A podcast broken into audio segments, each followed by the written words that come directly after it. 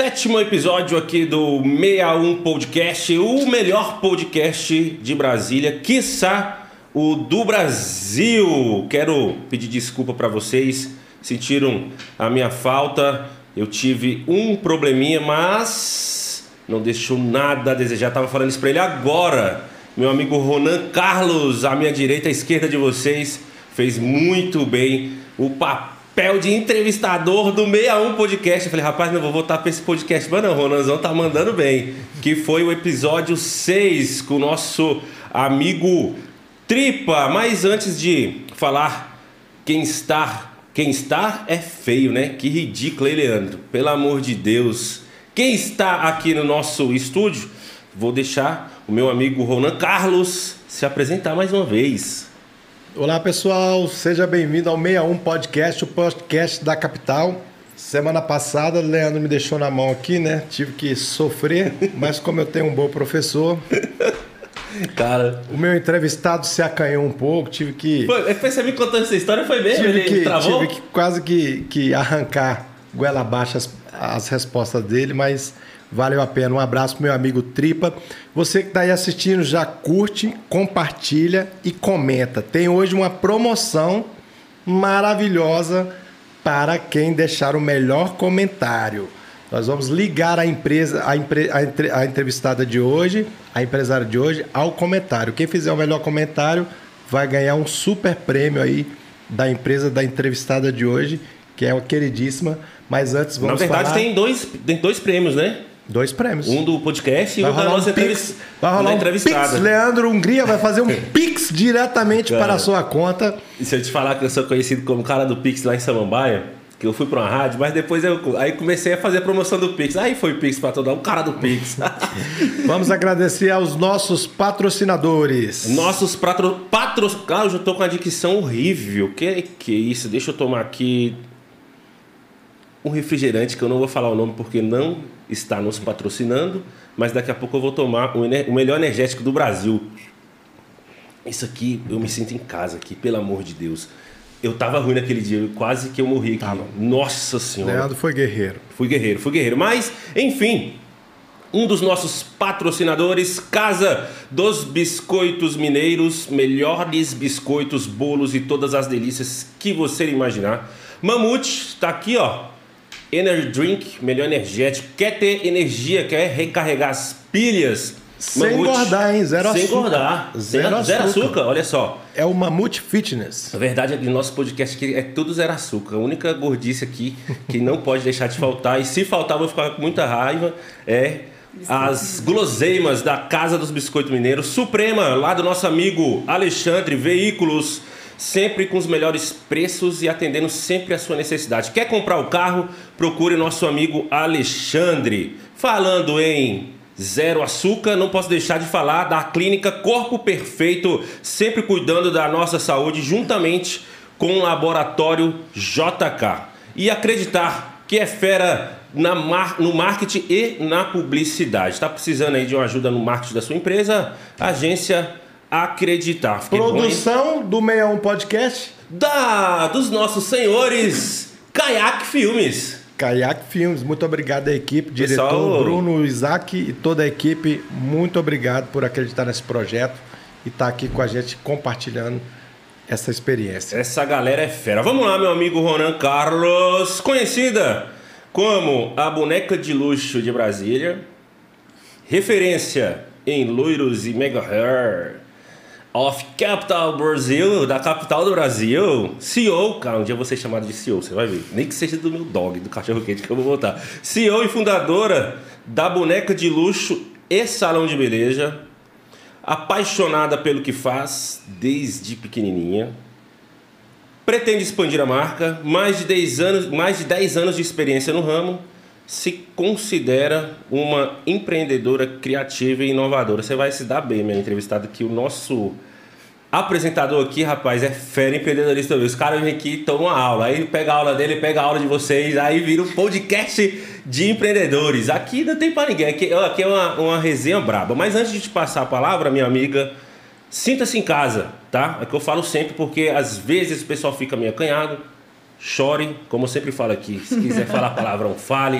Uau. Sorria, coloque tudo para fora. Estamos com ela, Thaís Inara! Oi, gente, que apresentação! Não, Ronazão, Ronazão, de novo, de novo, de novo. Thaís Inara! A gente, gente tá na sintonia brava, hein, Ronazão? A gente tá demais, na. Vocês estão demais. Pode falar mais perto do microfone, Thaís. Pode chegar Gente, depois de uma apresentação dessa, tá até acanhada já aqui. e olha que normalmente eu não sou tímida, não, mas essa Thaís Inara aí, cheio não, de. Você, você tem uma expressão muito forte. Desde a da época que eu te conheci, que eu puxei na memória ali. Você é uma pessoa de sorriso fácil e você, você tem expressão muito forte. Você, eu acho, né? Que quando você tá alegre, o pessoal vê que você tá alegre. Acho que quando você tá triste com raiva, acho que você não consegue esconder, né? Que você. Nossa. Você é muito pra frente, né? Não? Leitor de comportamento humano, eu sou essa pessoa mesmo. Olha só. Mas graças a Deus que no geral minha energia é alta, entendeu? É alta. É raro os momentos que. É alta. É... Conheci poucas pessoas com a energia que você tem. É. Energia dá, dá, dá pra perceber. E, e falando da boneca de luxo, você trabalha com pessoas Daqui sim, a pouco a gente vai sim. falar do seu, do seu job mesmo. Você absorve muito a, a, a energia das suas clientes, às vezes? Olha, antiga... Chega em casa puta da vida, nossa, chegou uma mulher lá que começou a falar, nossa, absorvi a energia, eu tô ruim, tô pesado. Tô... Olha, no começo talvez, porque eu fazia o cabelo das pessoas pensando só na questão estética. Com o tempo eu fui percebendo que as pessoas chegam no salão para buscar melhorias internas também. Eu comecei assim a, a me trabalhar para conseguir assim, entender mais das pessoas que estão sentadas ali na minha cadeira, que, que elas querem levar até mim e o que, que elas querem sair dali da minha cadeira, o que, que elas querem levar para casa delas. Então eu sinto que ali é um, um, momento de transformação mesmo. Então na hora que ela senta na minha cadeira, eu falo, fala o que você quiser falar, que eu estou aqui para te escutar. Vira, vira como se fosse uma sessão de terapia. E aquilo ali se torna uma troca para mim. É muito gostoso e muito prazeroso. E assim, uh, eu acredito que com o tempo eu fui sabendo lidar melhor com esse sentimento, com aquilo que as pessoas levam para mim e, de certa forma, fazendo uma troca boa, porque eu entrego o meu melhor e elas entregam o melhor que elas podem me entregar. Isso é bom demais. Eu, é, eu te pergunto isso porque, é, por exemplo, eu, eu e Ronan, a gente não fica menos de 10 minutos. Toda vez que a gente se fala é 10 a 15 minutos, não é não? 10, 15, 20 minutos trocando, trocando ideia. Eu falo isso porque trabalhar com pessoa é uma responsabilidade muito é complicado, né? Porque eu não tinha essa noção que trabalhar com gente tinha essa responsabilidade toda. Igual eu tô te falando, eu comecei muito nova. Então, na época que eu comecei, eu fui tomando essa consciência depois de uns 20 e poucos anos, que eu falei, cara, isso aqui não é só fazer um cabelo, tem mais, né? A gente faz uma troca muito especial. Vai pegando o código. Vai pegando o código. Toda vez que vem um entrevistado aqui, os códigos são os mesmos. Oferece o melhor serviço, oferece o melhor produto. Hoje eu recebi um inbox do Matheus, é um, um querido que é, que é meu amigo do Instagram, teve aqui também na inauguração, conheci pessoalmente, e ele estava no mercado comprando coisas para a lanchonete dele e falou aqui, ó, quem compra o melhor oferece o melhor. Porque Matheus Gaúcho? O, o, o Bar do Gaúcho? Não, não, não. Ah, ele, daqui de Brasília. É, daqui de Brasília. Porque a dona do Biscoito Mineiro falou que ela compra o melhor leite condensado, é a melhor farinha. Né? Eu ofereço sempre o melhor para os meus clientes, né? A melhor cadeira, a melhor mesa, a melhor televisão, o melhor som, o melhor ambiente, o melhor condicionado. Quando você sempre oferece, esse é o código do sucesso, já começa daí. Aquele empresário mesquinho que senta na cadeira de empresário pensando em como sugar o seu cliente, esse aí é o que tem o caminho curto. Então, esse código você já começou aí, a gente já vai começando a ver o respeito pelo cliente, Exatamente. a diferença que tem no atendimento pelo cliente, e é por isso que o Boneca de Luxo é o sucesso de Brasília. Com certeza. Sucesso total. Sucesso total, você tá é, doido. Hoje o meu salão está funcionando no Jardim Botânico e as pessoas, assim, estavam acostumadas aqui, era sempre aqui pelo lago, era muito próximo. Eu pensava, será que as pessoas vão realmente frequentar um salão um pouco mais distante? E aí tá a prova que realmente a gente faz um trabalho de qualidade. As pessoas se movimentam e vão até mim mesmo, porque querem o melhor. Então a gente vai em busca de onde tiver o melhor, né? Eu, eu, minha minha ex-namorada, namorada, namorada, ela, ela sai de Brasília para fazer cabelo em São Paulo. Você tem ideia? E aí, aí cai na, no, no, no, no, justamente nisso que o Renan falou, no código, né? Que é justamente se oferecer o melhor. Então, você oferecendo coisa boa, você pode mudar para onde você for. Você pode para Goiânia, o cara vai atrás de você. Né? Não vai é, não, é, o, é o serviço, né? É o, a qualidade do produto e do serviço. Né? Exatamente. Né? É, volto a falar a experiência que eu tive com chineses na pandemia, que eu negociei com os chineses. E eles me falaram: nós não queremos te vender só uma vez, nós queremos te vender sempre. Chinês quer vender sempre. Quer vender sempre para você. Então, o segredo, o código 1 você já deu. Mas vamos falar da Thaís, porque a Thaís tem uma história bem, bem peculiar, é, que hoje já não se vê mais isso por aí. Mas a Thaís começou a mexer com cabelo justamente quando ela era uma boneca de 11 anos de idade. Exatamente. Muito nova. Conta pra gente isso aí, Thaís. Ah, eu assim, eu já era apaixonada por beleza, por Você cuidados. nasceu lá em Nasci em Nanuque. Nanuque, Nanuque, Minas, Minas Gerais. Gerais, Mineira. Interior de Minas, exatamente. E assim, a minha família eh, trabalha muito no ramo da educação. Minha mãe é professora. Ela dava aula numa escola, né, eh, no interior de Minas Gerais. E nessa escola tinha uns cursos profissionalizantes. Lá tinha curso de, de bordado, de culinária e tinha um curso de cabeleireiro. E eu me lembro que minha mãe me levava para a escola, falava assim: vou levar você para a escola, porque você fica tarde com a sua irmã em casa, vocês brigam, então vamos dividir a dupla. E eu ia para a escola, ficava tarde com a minha mãe e eu ficava na porta do- dos professores ali que estavam rolando cursos profissionalizantes. Aí eu cheguei para ela um dia e falei: cara, eu quero entrar naquele negócio, mãe. Aquele curso ali é muito interessante, é a minha cara. Minha mãe falou: mas você é criança, tem nada a ver ser no curso e tudo. Aí a professora um dia falou para ela: ah, sua filha gosta. E eu comecei a pedir, comecei a querer, comecei a querer fazer cada vez mais, né? Eu cheguei para minha mãe e falei: mãe, eu preciso, eu quero entrar no curso. Ela me deu um Isso incentivo com 11 anos. Com. Eu acho que eu tinha um pouco menos, eu acho que eu tinha uns 9, nove anos por aí. 9, quase 10 anos. Com 11 eu já estava formada. Se fosse hoje, a mãe dela estava presa. Tava. Mas quase aconteceu isso, viu? É mesmo? Eu vou Naquela contar época? essa parte. Não foi bem por aí, porque meus pais eram separados e minha mãe tinha maior preocupação, porque ela tinha a nossa guarda, né? Preocupada assim, como é que vai ser essa menina fazendo coisas que talvez o pai não goste, eu aqui incentivando. E ela foi lá e comprou para mim secador, tesoura, montou meu kit e me colocou no curso. Eu lembro que eu fiquei no curso uns seis meses. A professora chegou e falou para minha mãe assim, cara, já deu, essa garota tá tumultuando aqui a escola. Todo mundo quer fazer o cabelo com ela.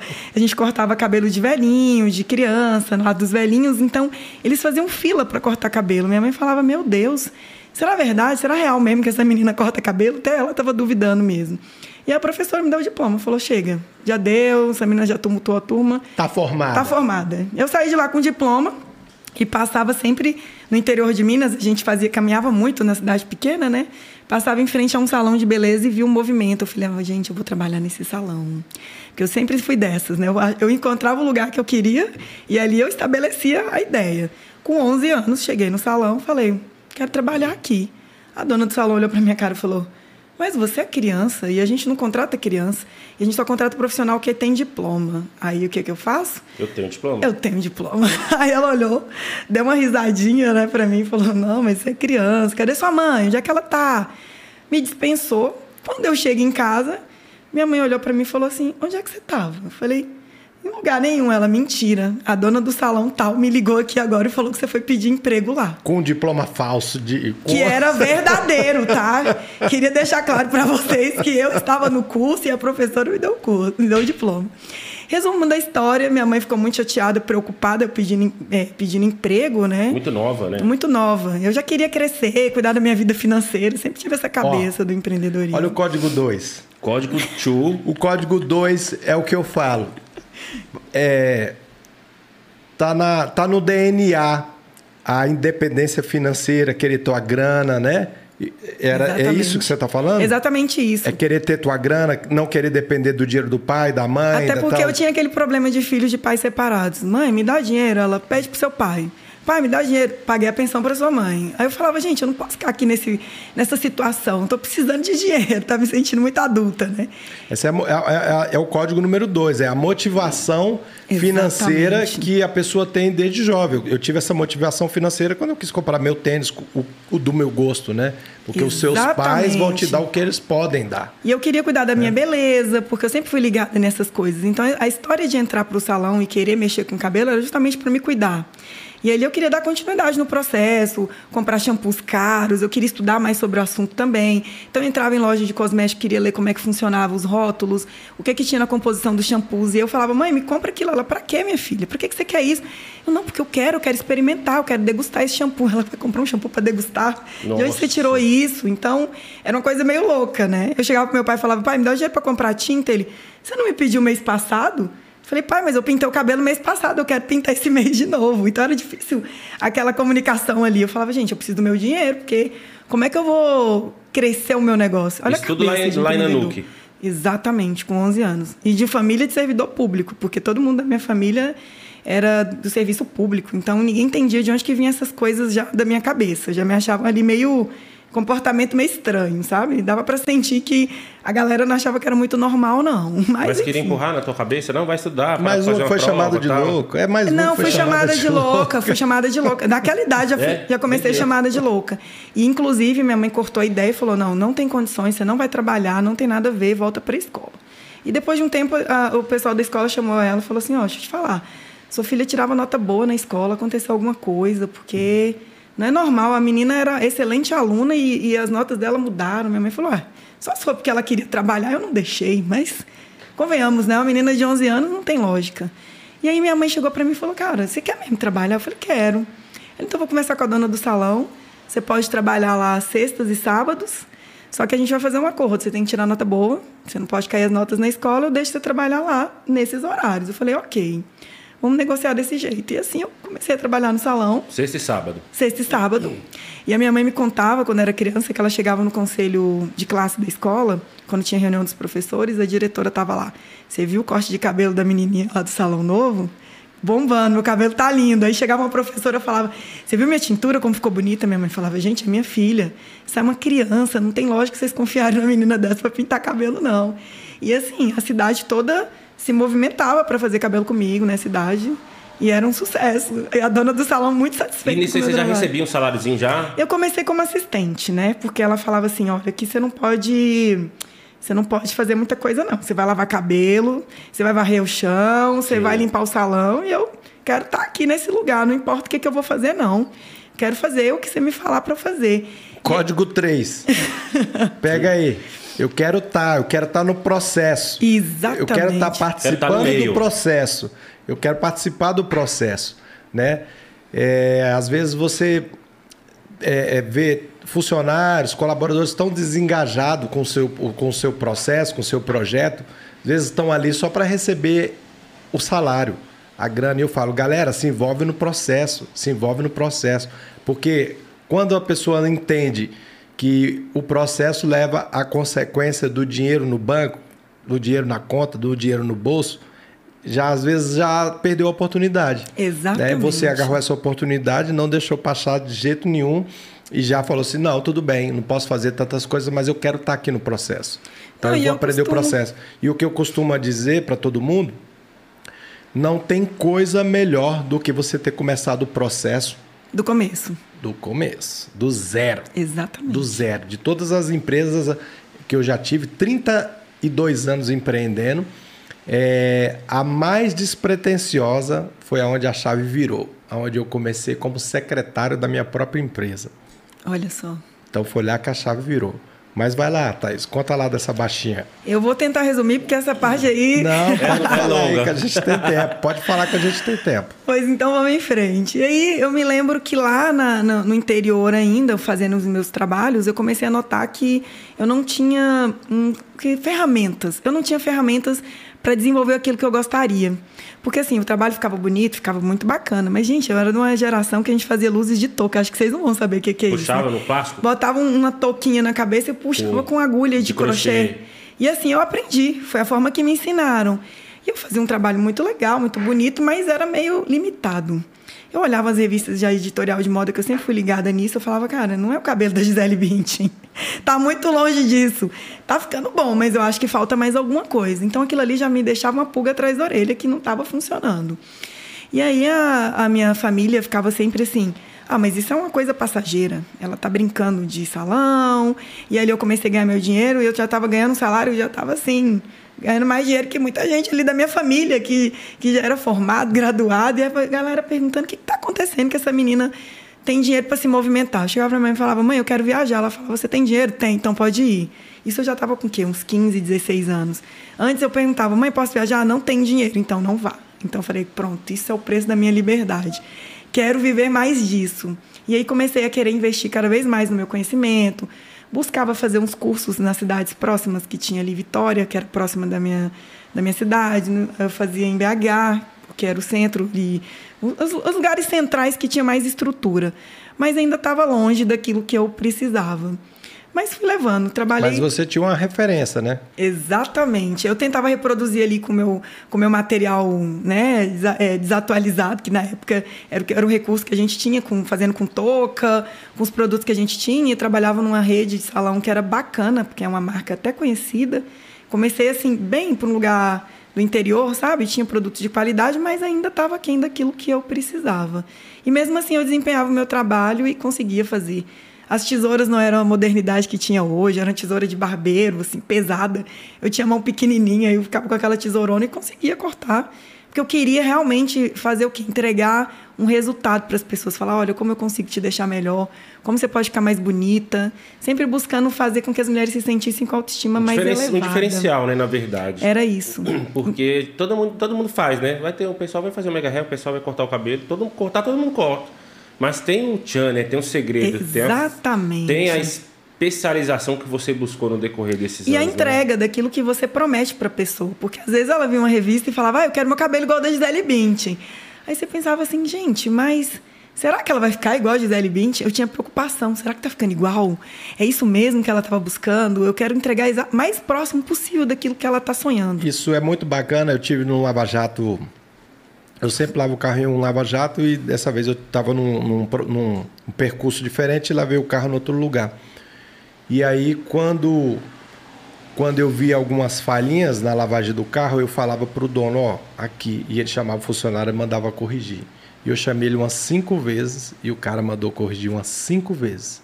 E aí eu percebi ali que a satisfação do cara era me ver satisfeito com, com o resultado do trabalho deles. E aí eu falei pro cara, falei, ó, a partir de hoje eu só lavo meus carros aqui agora contigo. Tá, o que você precisar na área de alguma das minhas empresas aí, só falar comigo, você me liga, tá aqui meu telefone e tal. Dei uma graninha pra galera lá, ficaram todo mundo super satisfeito. Mas o, o código é esse aí. É entregar o melhor. É entregar Isso. o melhor. É, geralmente entre o profissional da saúde eu vejo mais isso, né? Eu acho que o sucesso das minhas empresas na área da saúde foi sempre que eu instruí aos colaboradores que tirasse o vidro que tem entre o profissional e o paciente. Eu falo, entre o profissional de saúde e o paciente tem um vidro, tira esse vidro, toca no paciente, fala com o paciente, escuta o paciente, né? Às vezes você vem para uma consulta com um endocrinologista, mas você quer falar do seu casamento frustrado, né, que tem uma ligação ali com você tá sobrepeso, né? Acredito que lá no salão deve ser a mesma Muito. coisa. É, quando uma pessoa termina um relacionamento, aí ela quer dar um up, vai lá no salão e dá uma produção e tal, e você ajuda na construção daquele, daquela virada de chave ali da vida da pessoa, e ela tá é, dando um boot ali e, e, e, um reset e fazendo um, um início de uma nova fase da vida dela. E tá a Thaís lá com as suas mãos e aí você se sente parte daquele momento feliz da pessoa, da transformação. Você fala, cara, eu estava no momento que era mais especial na vida daquela pessoa, que ela precisava de fato daquela mão. Então isso aí para mim foi o que me projetou naquela ideia de querer fazer mais. Falou, e também mais, na hora da felicidade do casamento, né? Em todos vários, os momentos, vários, casamento, vários. formatura. Então você vê como é que passa muitas histórias ali pelas suas mãos, né? Nossa. As histórias de, de pessoas com baixa estima, a história de alto, é, alto nível de felicidade pelo, pelo casamento, o, acredito que também é aniversário de 15 anos, debut, debutantes, né? Não, deixa eu compartilhar uma história que aconteceu esses dias comigo. Uma cliente me mandou uma mensagem no direct do Instagram, que hoje em dia, graças a Deus, a internet ajuda a gente muito nisso. Me mandou uma foto de um print de um cabelo e falou: Olha, você lembra desse cabelo que você fez em mim? Aí eu olhei e falei, gente, mas esse cabelo, essa foto parece ser muito antiga. Quando eu fui olhar, ela falou assim: Ah, esse cabelo você fez em mim tem 16 anos. E foi para a formatura do meu filho. Eu nunca esqueci o penteado que você me fez. Eu tô aqui te ligando para saber se você pode fazer esse penteado em mim de novo 16 anos depois. 16 anos? 16 anos depois, que é o tempo que eu tô em Brasília. Foi daqui quando eu cheguei em Brasília. sabe a idade dela, daqui a pouco a gente descobre. Né? Mas vocês já viram que eu comecei nova, né, gente? Nova. Código 5, hein? Fidelidade. Fidelize Fidelidade. o seu cliente. Isso aí. Sacou? Fidelidade é tudo. Eu vou em vários locais hoje que até o Renan, o, Renan, o Renan citou aí do carro, que o cara vai lá, chamou. Tem gente que não ia fazer isso. Falei, não, meu irmão, sai, tá atrasando minha filha do meu lava-jato. Foi lá, limpou. Hoje até aconteceu um fato, isso fui almoçar no restaurante, que eu não vou falar o nome, que eu me acompanha sabe. Restaurante top, topíssimo. Meu irmão pega assim, pediu um negócio, eu falei, pô, o cabelo da parada, não tô acreditando, mano. Tava com fome. Aí chamei, não, vou não, tô, tô, pagando mais de 100 reais o prato. Falei, não, vai vir sem cabelo aqui não, pai. Cara chegou, não, cara, meu irmão, me desculpa, tal. O senhor pode esperar um pouquinho? Posso. Foi lá, foi com o maior sorriso do mundo. Me atendeu, foi a primeira vez que eu, que eu fui lá. O cara me atendeu super bem. Depois voltou, pediu mil perdões, me desculpa tal. Eu vou voltar novamente. Porque tem cara que. Cara, você consegue, você consegue. O, o, o chefe conhece o empregado. E o consumidor conhece o empresário, pela cara que ele faz. Eu conheço vários locais, o dono do restaurante ou o dono do, do Lava Jato, pela cara dele eu não volto mais. Até pela reclamação que você fez. Você é reconhecer pelo, pelo rosto. Com certeza pela, absoluta. Pelo, pela expressão dele, você reconheceu. O cara, cara, teve a maior satisfação em voltar quatro, cinco vezes para limpar meu carro. Né? Inclusive, eu tinha. Eu tava sem almoço, né? Empresário, a vida é essa, tá? Tava sem almoço, era tipo três e meia da tarde. Lavando e, o carro? Lavando o carro lá na corrida, no percurso do que eu tinha para resolver. E aí, é, quando eu, eu falei, tem uma lanchonete por aqui, só tem uma lanchonete lá na esquina. Eu falei, ó, abre o teto solar e limpa por dentro do teto solar ali, né? Por dentro do teto solar. Então, quando eu voltei da lanchonete, tá, o teto estava fechado, eu abri o teto, o teto estava sujo. Eu falei, ó, pedi para limpar aqui, tá? O cara, na maior boa vontade, foi lá. É, é outra coisa que eu falo o brasileiro ele tem o costume de ter duas faces. Uma o dia que vende e uma o dia que recebe a reclamação do, do que foi comprado. Né? Então, você tem que ter a mesma alegria, a mesma satisfação em atender o seu cliente que tem uma reclamação ou que está com uma insatisfação de qualquer situação, é, com a mesma alegria que você o dia que você pôs a mão na graninha dele, o dia que o dinheirinho dele caiu na tua conta. Então você atenda com a mesma alegria, resolva o problema, né? Eu, eu, a gente está fazendo o closet do, do quarto. É, um, nós, eu sou, eu priorizo muito as empresas às vezes e seguro as coisas mais lá em casa para fazer depois. E agora, depois de oito anos, né, que a gente mora nessa casa nossa, decidimos fazer o closet. E aí eu vi algumas coisas que eu não gostei, que meu marceneiro fez.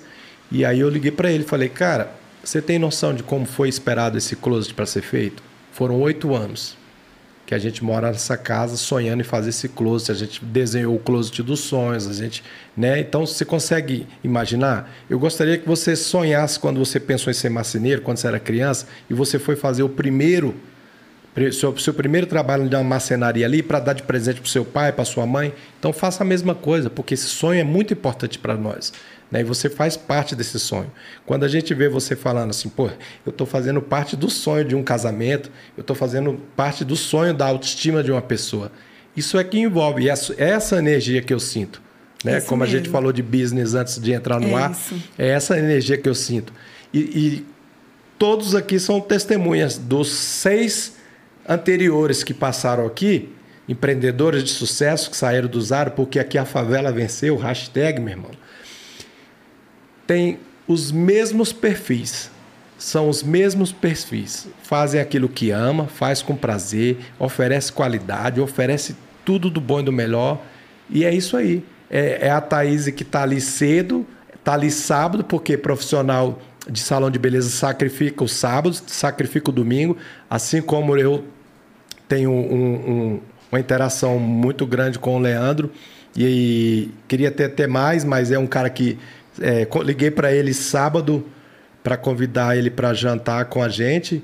E ele falou, irmão, eu não sei nem quantos dias, há quanto tempo eu não saio para jantar. Eu tenho um. No sábado, é? Vou tocar, eu vou tocar daqui a pouco, eu tenho um evento e tal. Mas obrigado pelo convite. Então, assim, você vê que o cara sacrifica noites, É, você sacrifica sábado, A sacrifica vida inteira. domingos, Uma vida, a vida inteira. inteira. E mas quando você faz porque você gosta, Não é trabalho, sacrifício, não é trabalho. não é trabalho, Não é não. É prazer, amor. é é, prazer. amor. É e bom a consequência É só diversão. E a consequência é esse sucesso. Sucesso que É isso. E até inspira outras pessoas, né? Porque, cara, você trabalhar com a mão é bom demais, né? Não tem coisa melhor. Você não trabalha um dia. Não trabalho, não é trabalho, dia, não é trabalho. trabalho. E aí, essa, essa cliente veio depois de 16 anos. Você atendeu ela? Nossa, com o maior prazer. E ela veio me mostrando os detalhes do penteado. E ela nunca esquecia esse cabelo que você fez em mim. Aí isso não tem preço, né, gente? Não. A pessoa nunca esquecer. 16 anos depois, eu falei, mas aí você não foi em outros salões? Ela, mas eu não sei, minha filha. Eu acho que eu olho para essa foto toda vez e falo que foi a vez que eu fiquei mais bonita.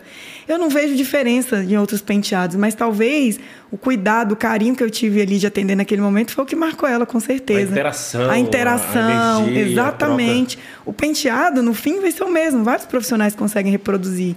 Mas eu acho que foi o cuidado, o zelo e, a- e o carinho e querer fazer parte. Aí, 16 anos depois, eu penso assim: nossa, eu fiz parte mesmo, né?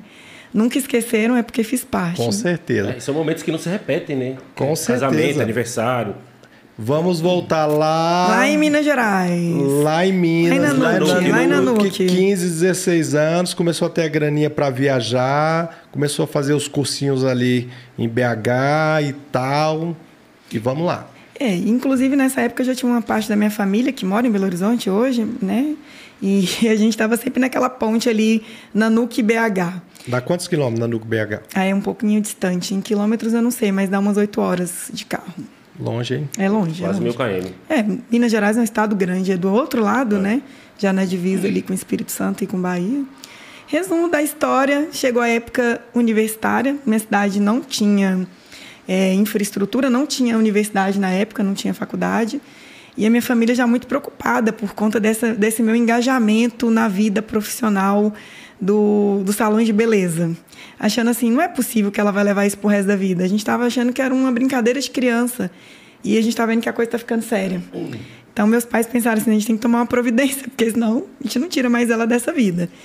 E Mas aí, professora, a filha cabeleireira, imagina. é, segundo ela, quando eu era criança, eu dizia que ia ser professora. Quebrou todos os paradigmas. E o meu pai né? queria que eu fosse advogada. Imagine a confusão que eu estava instaurando na família É, ali você, naquela imagina, situação. você imagina lá em casa, mano. Você imagina lá em casa, como é que não é? Lá em casa, um doido foi ser cantor e outro foi ser DJ. Meu Mas, é Deus do tudo céu. bandido, velho. Tudo, Vagabundo. tudo vagabundo. É quer essa que é a visão, é essa que é a visão. Sempre assim, né? Porque você quebra o paradigma, né? Você quebra a regra, né? Exatamente, exatamente. A ovelha negra da família. E na minha família total, porque 99,9% é de servidor público. Então, realmente, comprei uma história que não era da grande maioria. E aí, ah, minha irmã, né, já morava em Brasília, passou no vestibular, estudava na UNB aqui. E os meus pais pensaram, ah, vamos embarcar essa menina para Brasília, Senão ela vai dar trabalho aqui. que ela vai dar trabalho aqui. Então, acho que quanto antes a gente, a gente mandar ela embora daqui... Você ainda estava como funcionária. Funcionário, eu trabalhei lá dos 11 anos até os 17 anos E de esse salão idade. ainda funciona lá até hoje? Funciona, a dona de lá é minha amigona, manda mensagem. É a mesma. Volta pra cá, eu começo a rir, né? É a mesma. A mesma, a mesma. E os clientes da cidade me conhecem muito quando eu, quando eu não estou lá. E eles me seguem muito também nas redes sociais. Todo mundo me segue muito e fala: Meu Deus, meu sonho era em Brasília fazer meu cabelo contigo. Acho que isso não tem E ela, e preço, ela né? prosperou, cresceu o salão? Expandiu? Ela, ela expandiu, acho que ela cresceu mais uma unidade. Aí ela falou: Thaís, sem você aqui eu não consigo. Eu reduzi a minha equipe, vou trabalhar no, no modo menor, porque você aqui fazia muita diferença, fez muita falta. Thaís, e, e junto às suas colegas de trabalho, você sentia o quê? Uma inspiração? Você inspirava alguém? Ou você esperava, você gerava inveja? O que, que você gerava? Olha, naquela época eu não chegava muito a essa coisa da inveja, porque eu sempre achava que eu tinha muito a aprender. Até hoje eu acho que eu tenho muito a aprender. Mas como eu era muito nova, eu sempre achava que as pessoas tinham mais a me ensinar do que eu ensinar para alguém. Isso é humildade. Era, então eu estava sempre buscando ali o que mais alguém podia me ensinar para eu ser melhor. Então as, as minhas colegas eram muito mais velhas do que Código eu, né? 6, Seis. humildade, tá? Você que pensa que sabe tudo, que não vai aprender nada de novo, que é o, é o professor de Deus, o código 6 é humildade. É uma menina que estava se despontando, com certeza. E hoje é uma das campeãs aqui de Brasília e está falando aí, eu tenho muito a aprender. Tenho demais. Esse aqui, né? Esse mesmo, esse é, esse é o boneca de luxo. Aí tem o meu pessoal, que é o Thaís Inara. E falar em humildade, atrelando o código 6 aí do nosso amigo Ronan. Você que está assistindo o vídeo, não deu o seu like, já deixa o seu like aqui. Curta esse vídeo e já siga o nosso canal do 61 Podcast. Continue, minha amiga Thaís. E faz o comentário. Quero uma frase. Ah, tem um comentário aí. Uma frase para o bonequinha de, boneca de luxo né, para a Thaís. Você vai, deixar, você vai deixar um, uma frase aí para a Thaís e uma frase para o 61 Podcast. Faz o comentário. O Leandro vai fazer um pix para sua conta, o melhor comentário. Sobrou para o pai. E a boneca de luxo vai oferecer para você, homem ou mulher, homem... Mulher ou homem, um cuidado o... de beleza na boneca de luxo. Olha aí, que presentão, hein? Só o 61 Podcast e o Boneca de Luxo pode dar esse presentão para você. Comenta aí uma frase ligada à boneca de luxo e comenta uma frase ao 61 Podcast. Show. Não esquece, curta, se inscreva no canal e compartilhe. Hum, paramos onde mesmo? Na minha vinda de Nanuque para Brasil. A expulsão da... da, da eu fui expulsa, eu fui retirado, convidada a me retirar. Mas antes de você chegar, você são quantos irmãos? Eu só tenho uma irmã, inclusive ela morava aqui em Brasília. Ah, são só vocês duas? Só somos nós duas. Você é a mais nova? Eu sou a mais nova. A irmã dela, Cabeção, passou na UNB. Minha irmã passou na UNB, passou no só... concurso público, fez tudo que papai eu, e mamãe queriam. Eu passei só na frente da UNB. Mano, eu fiz jornalismo uma vez ali naquele ESB ali, eu quase morri. Eu falei, não, isso aqui não é pra mim não, eu tô fora. e aí você veio pra Brasília, ela passou e você foi procurar emprego de novo. Não, foi mais ou menos isso, foi quase isso. Na verdade, eu vim para estudar, gente. Eu vim para fazer tudo que os meus a pais irmã, A irmã veio Chegou na frente? Não, eu, eu não tava. Eu, eu tava com o vestibular já marcado, entrei no cursinho, cheguei aqui uns seis meses antes Sua do irmã vestibular. é mais velha que você quanto mais tempo? velha, três anos mais três velha anos. que eu. Então ela veio na frente. E ela já passou morava no vestibular, aqui. mudou para cá. Isso. E aí então ela, ela que ia te dar um suporte aqui. Exatamente, exatamente. Sua mãe, sua mãe fez tudo calculado. Foi tudo pensado, exatamente. Não, a mais velha vai, vai influenciar ela tal. Não foi por falta de tentativa, não, viu? E assim, ela, a minha, minha irmã, a irmã mais velha, quer fazer as coisas certas, né? O mais novo parece que quer fazer o do contra, né? Vamos fazer tudo diferente, vou bagunçar essa família. E aí eu me lembro quando eu cheguei aqui, o, o, a minha irmã tinha um namorado, inclusive hoje é marido dela, né? Tem que agradecer a ele. Ele frequentava um, um salão muito famoso aqui em Brasília. A família dele frequentava esse salão. E eu me lembro que a sogra da minha irmã comentou comigo um dia assim. Esse salão famoso ainda tá, tá, tá nativo? Funciona? Funciona. A gente pode fazer propaganda? Pode, claro, pode falar. É da, é da Rede Hélio, de salão de beleza é, aqui de Brasília. Japinha. Exatamente. E aí, é, a minha a sogra da minha irmã frequentava o salão do Hélio na época. O Hélio tem uma rede de salões em Brasília, né? E ela comentou, ela falou assim: Nossa, tem um salão de beleza em Brasília. Chique. Que é muito a ver com você, porque você corta cabelo Quem tão foi bem. Esse, esse instrumento de Deus? A sogra da minha irmã, o instrumento de Deus. E eu não conhecia nada em Brasília. E eu, não, mas eu vim para cá para estudar. E minha irmã já olhava para cá dela e falava assim: não faz propaganda de coisa para essa menina, não, que meus pais vão ficar bravos você ficar influenciando. E eu já toda empolgada. Eu falei: meu Deus, onde que é mesmo o salão? E eles desconversando. Um dia eu passei no L, ele tinha um salão no Terraço Shopping na época. Eu nunca tinha visto cabeleireiro jovem dentro do salão de beleza. Você foi morar. A sua irmã morava onde? Morava no Núcleo Bandeirante. No Bandeirante. É minha, na verdade, eu tenho família aqui. Eu tenho umas tias que moram no Núcleo Bandeirante uhum. e a minha irmã morava também com elas.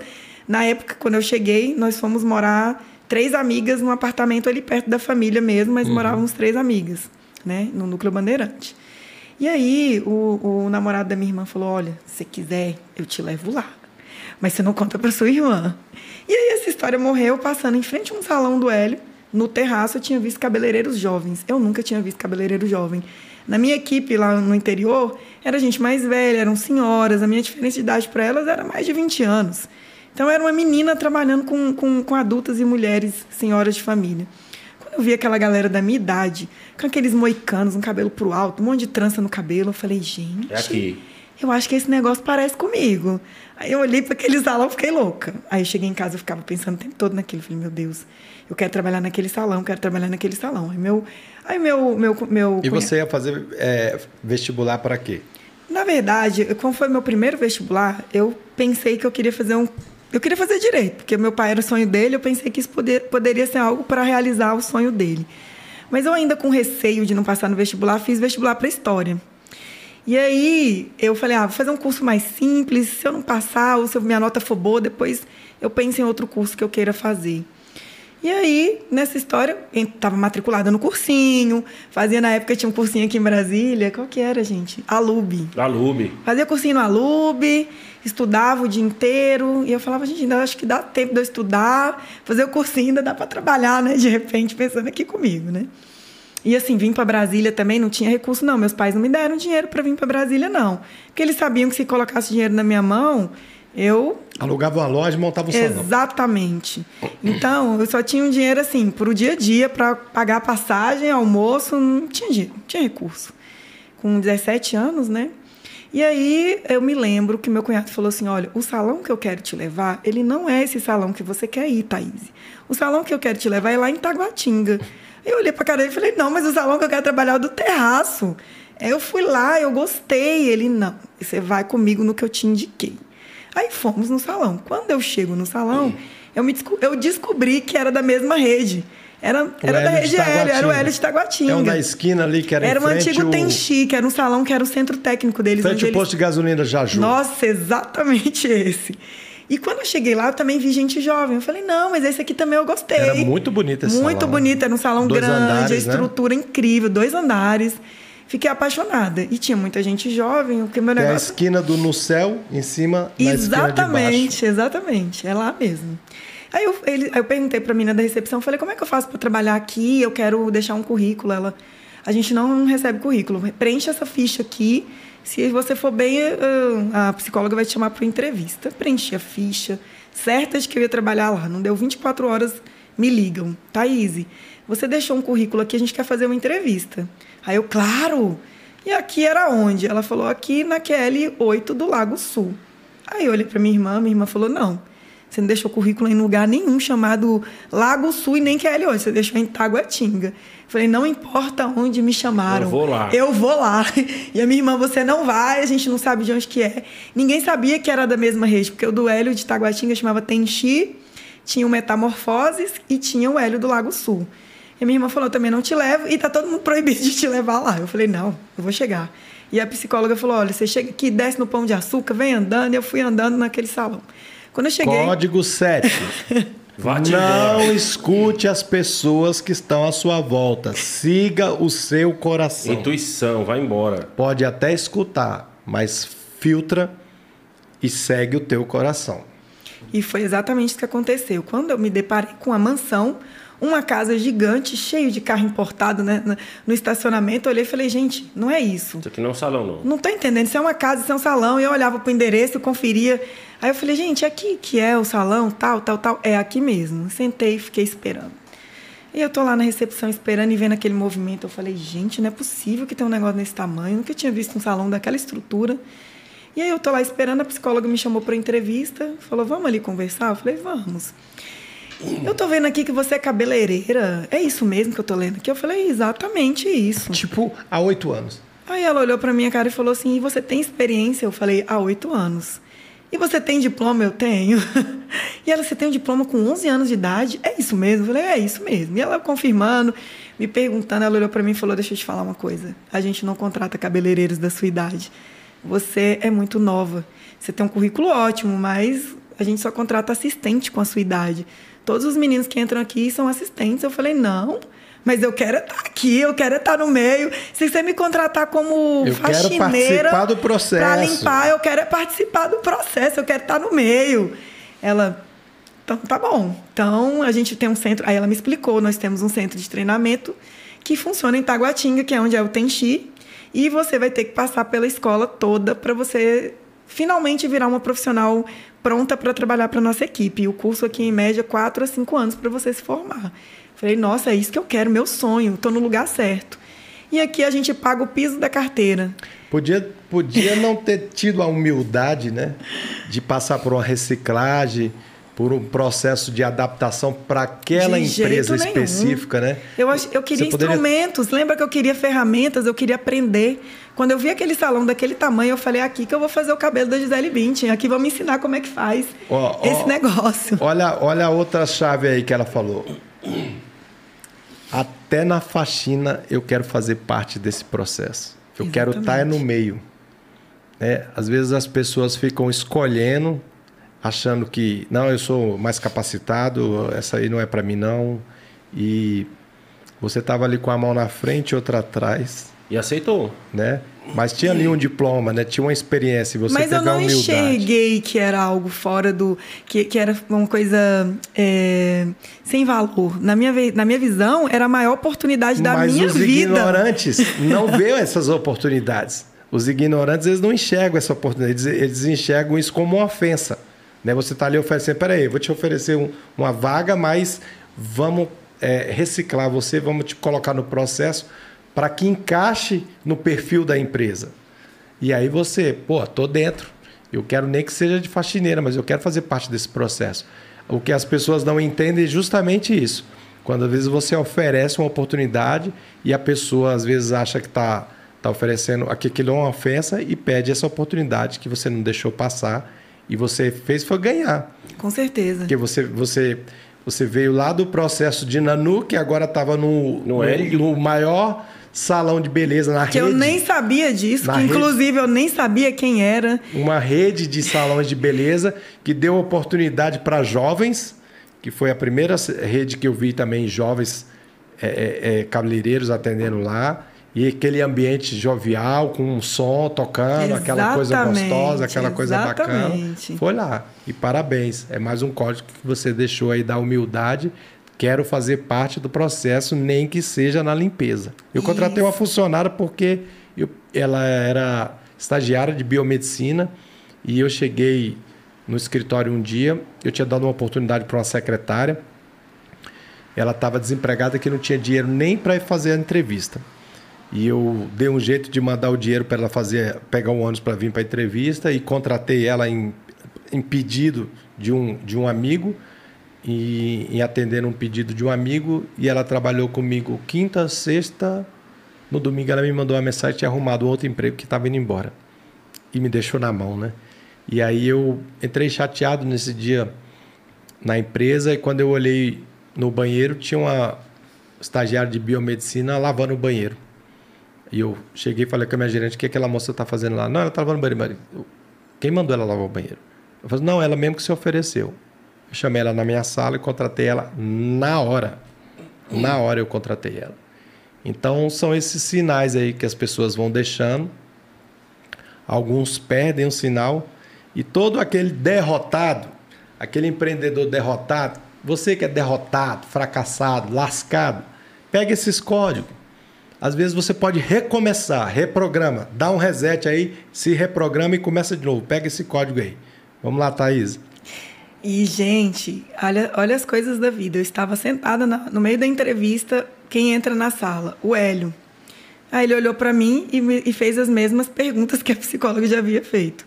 E ele falou: O que, que você faz? Eu falei: Eu sou cabeleireira. Aí ele: Mas você tem diploma? Eu tenho.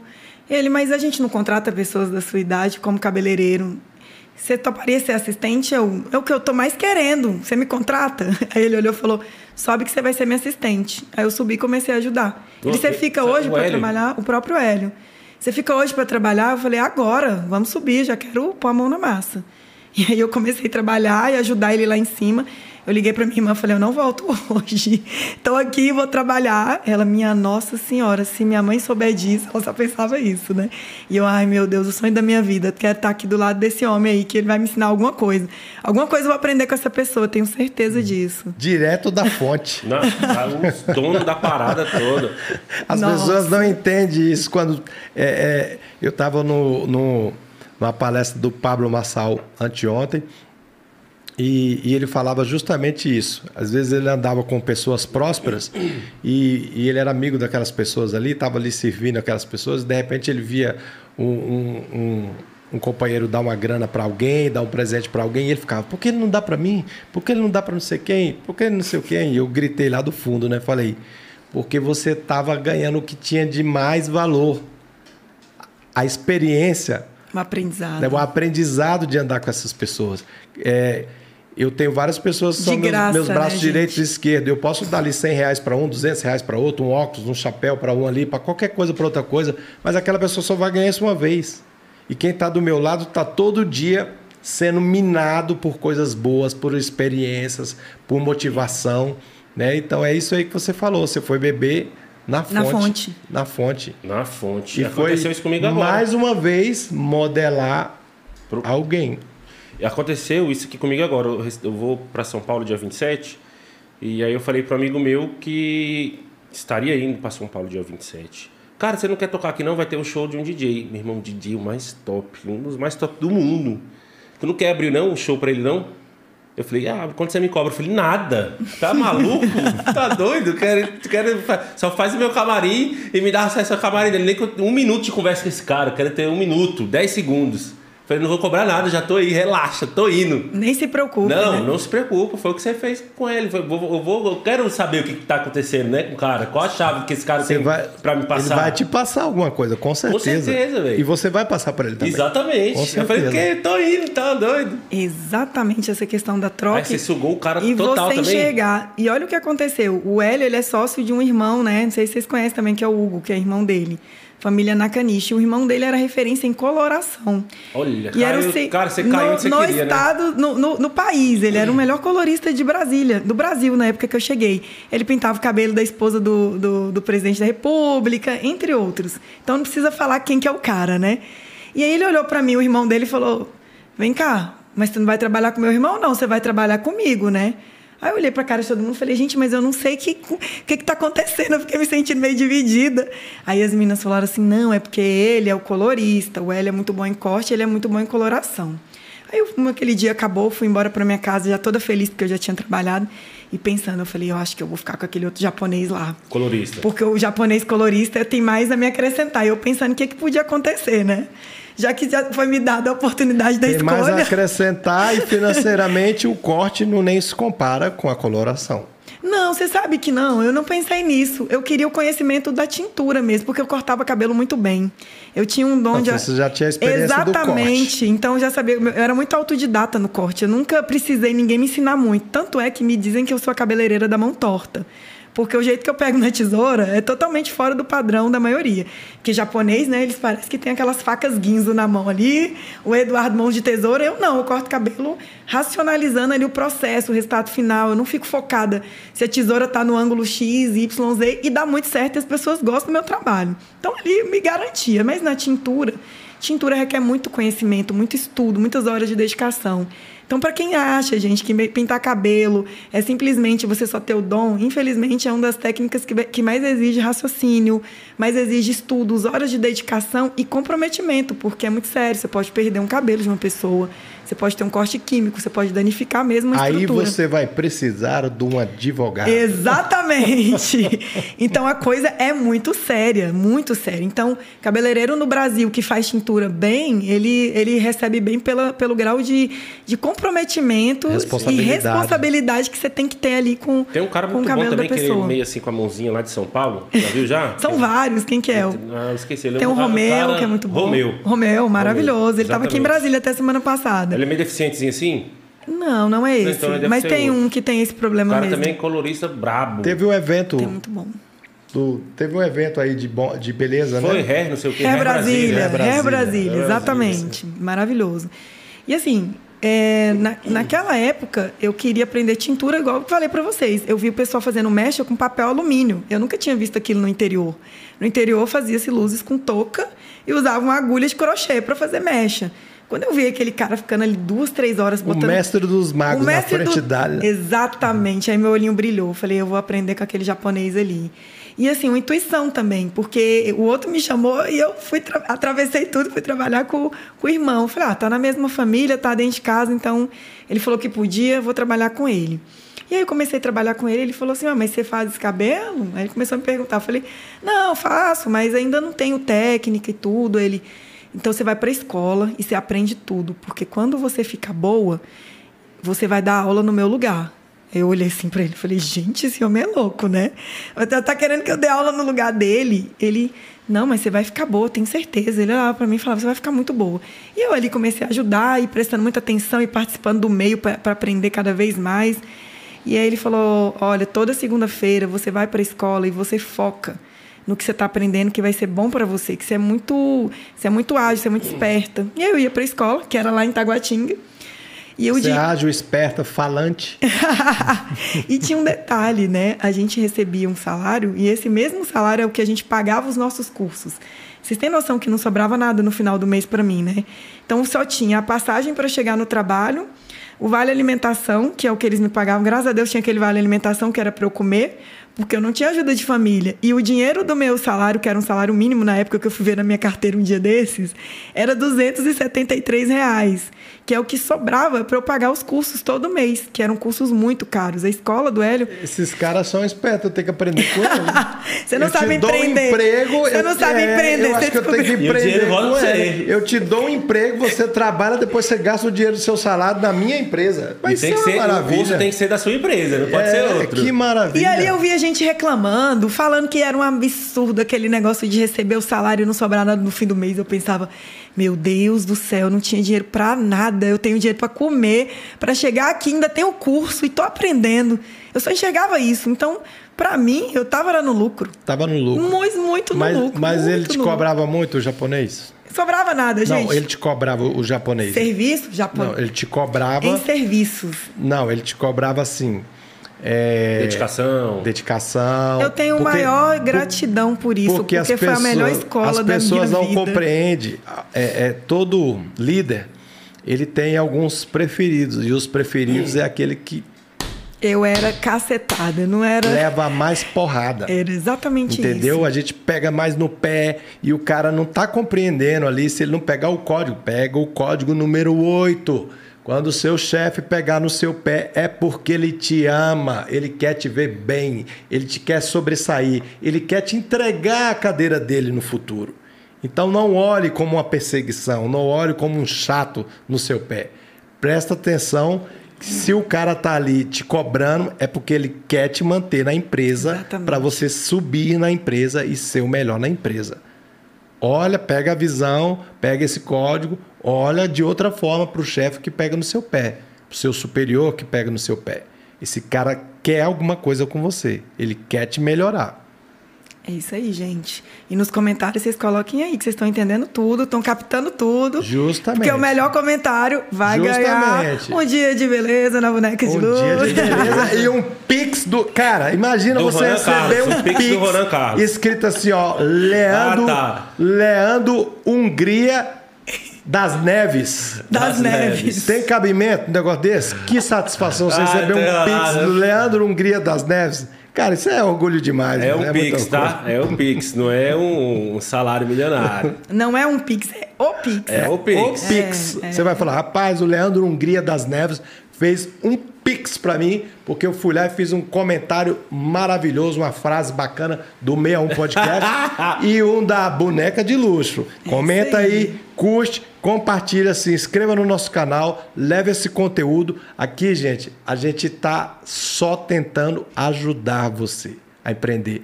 Eu sou um empreendedor que vim do zero e sou um empreendedor bem-sucedido. O Leandro é um empreendedor, DJ, artista, produtor que veio do zero. Correria. E é bem sucedido. E tá a Thaís aqui, que veio lá da Nanuque. Nanuque, Minas Gerais. Fim do mundo. Nanuque. Fim Nanuque. do mundo.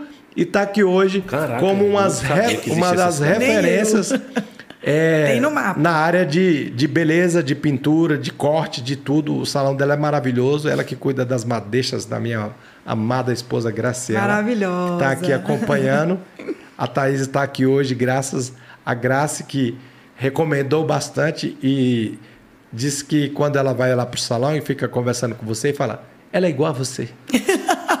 ela é igual a você. Tudo que ela fala parece que é a mesma pessoa. É a mesma pessoa. Vocês dois parecem demais, falam demais. É o mundo demais do empreendedorismo, as pessoas não e, entendem. E aí hoje no café da manhã ela falou de novo, você não vai chamar a Thaís lá pro podcast? Eu falei, eu quero saber qual é a história dessa menina. Agora eu tô curioso para saber os eu detalhes. Eu quero saber quem é Thaís Inara. Por que, que ela chega aqui sorrindo em casa depois que sai do salão de Olha beleza? só. É. Marketing pessoal, código 9. Olha aí, ó. Acabou de fazer um marketing pessoal. Não esqueçam do marketing pessoal, gente. Isso mesmo. Olha o cabelo da moça. Olha aí. A garota né? propaganda do negócio. A Thaís, Vamos, vamos voltar, vamos continuar lá, lá no aprendizado, que nós vamos falar que a, a Thaís ela é tão visionária que essa técnica do Mega Hair de fita, fita adesiva. de fita adesiva foi ela trouxe de Paris da, da Itália da Itália para Brasília. E os cabelos são russos, tá, gente? A gente capta esses cabelos na Rússia. A tá? gente vai falar daqui a pouco sobre isso. Vamos lá, Thaís. Conheceu o Japinha lá,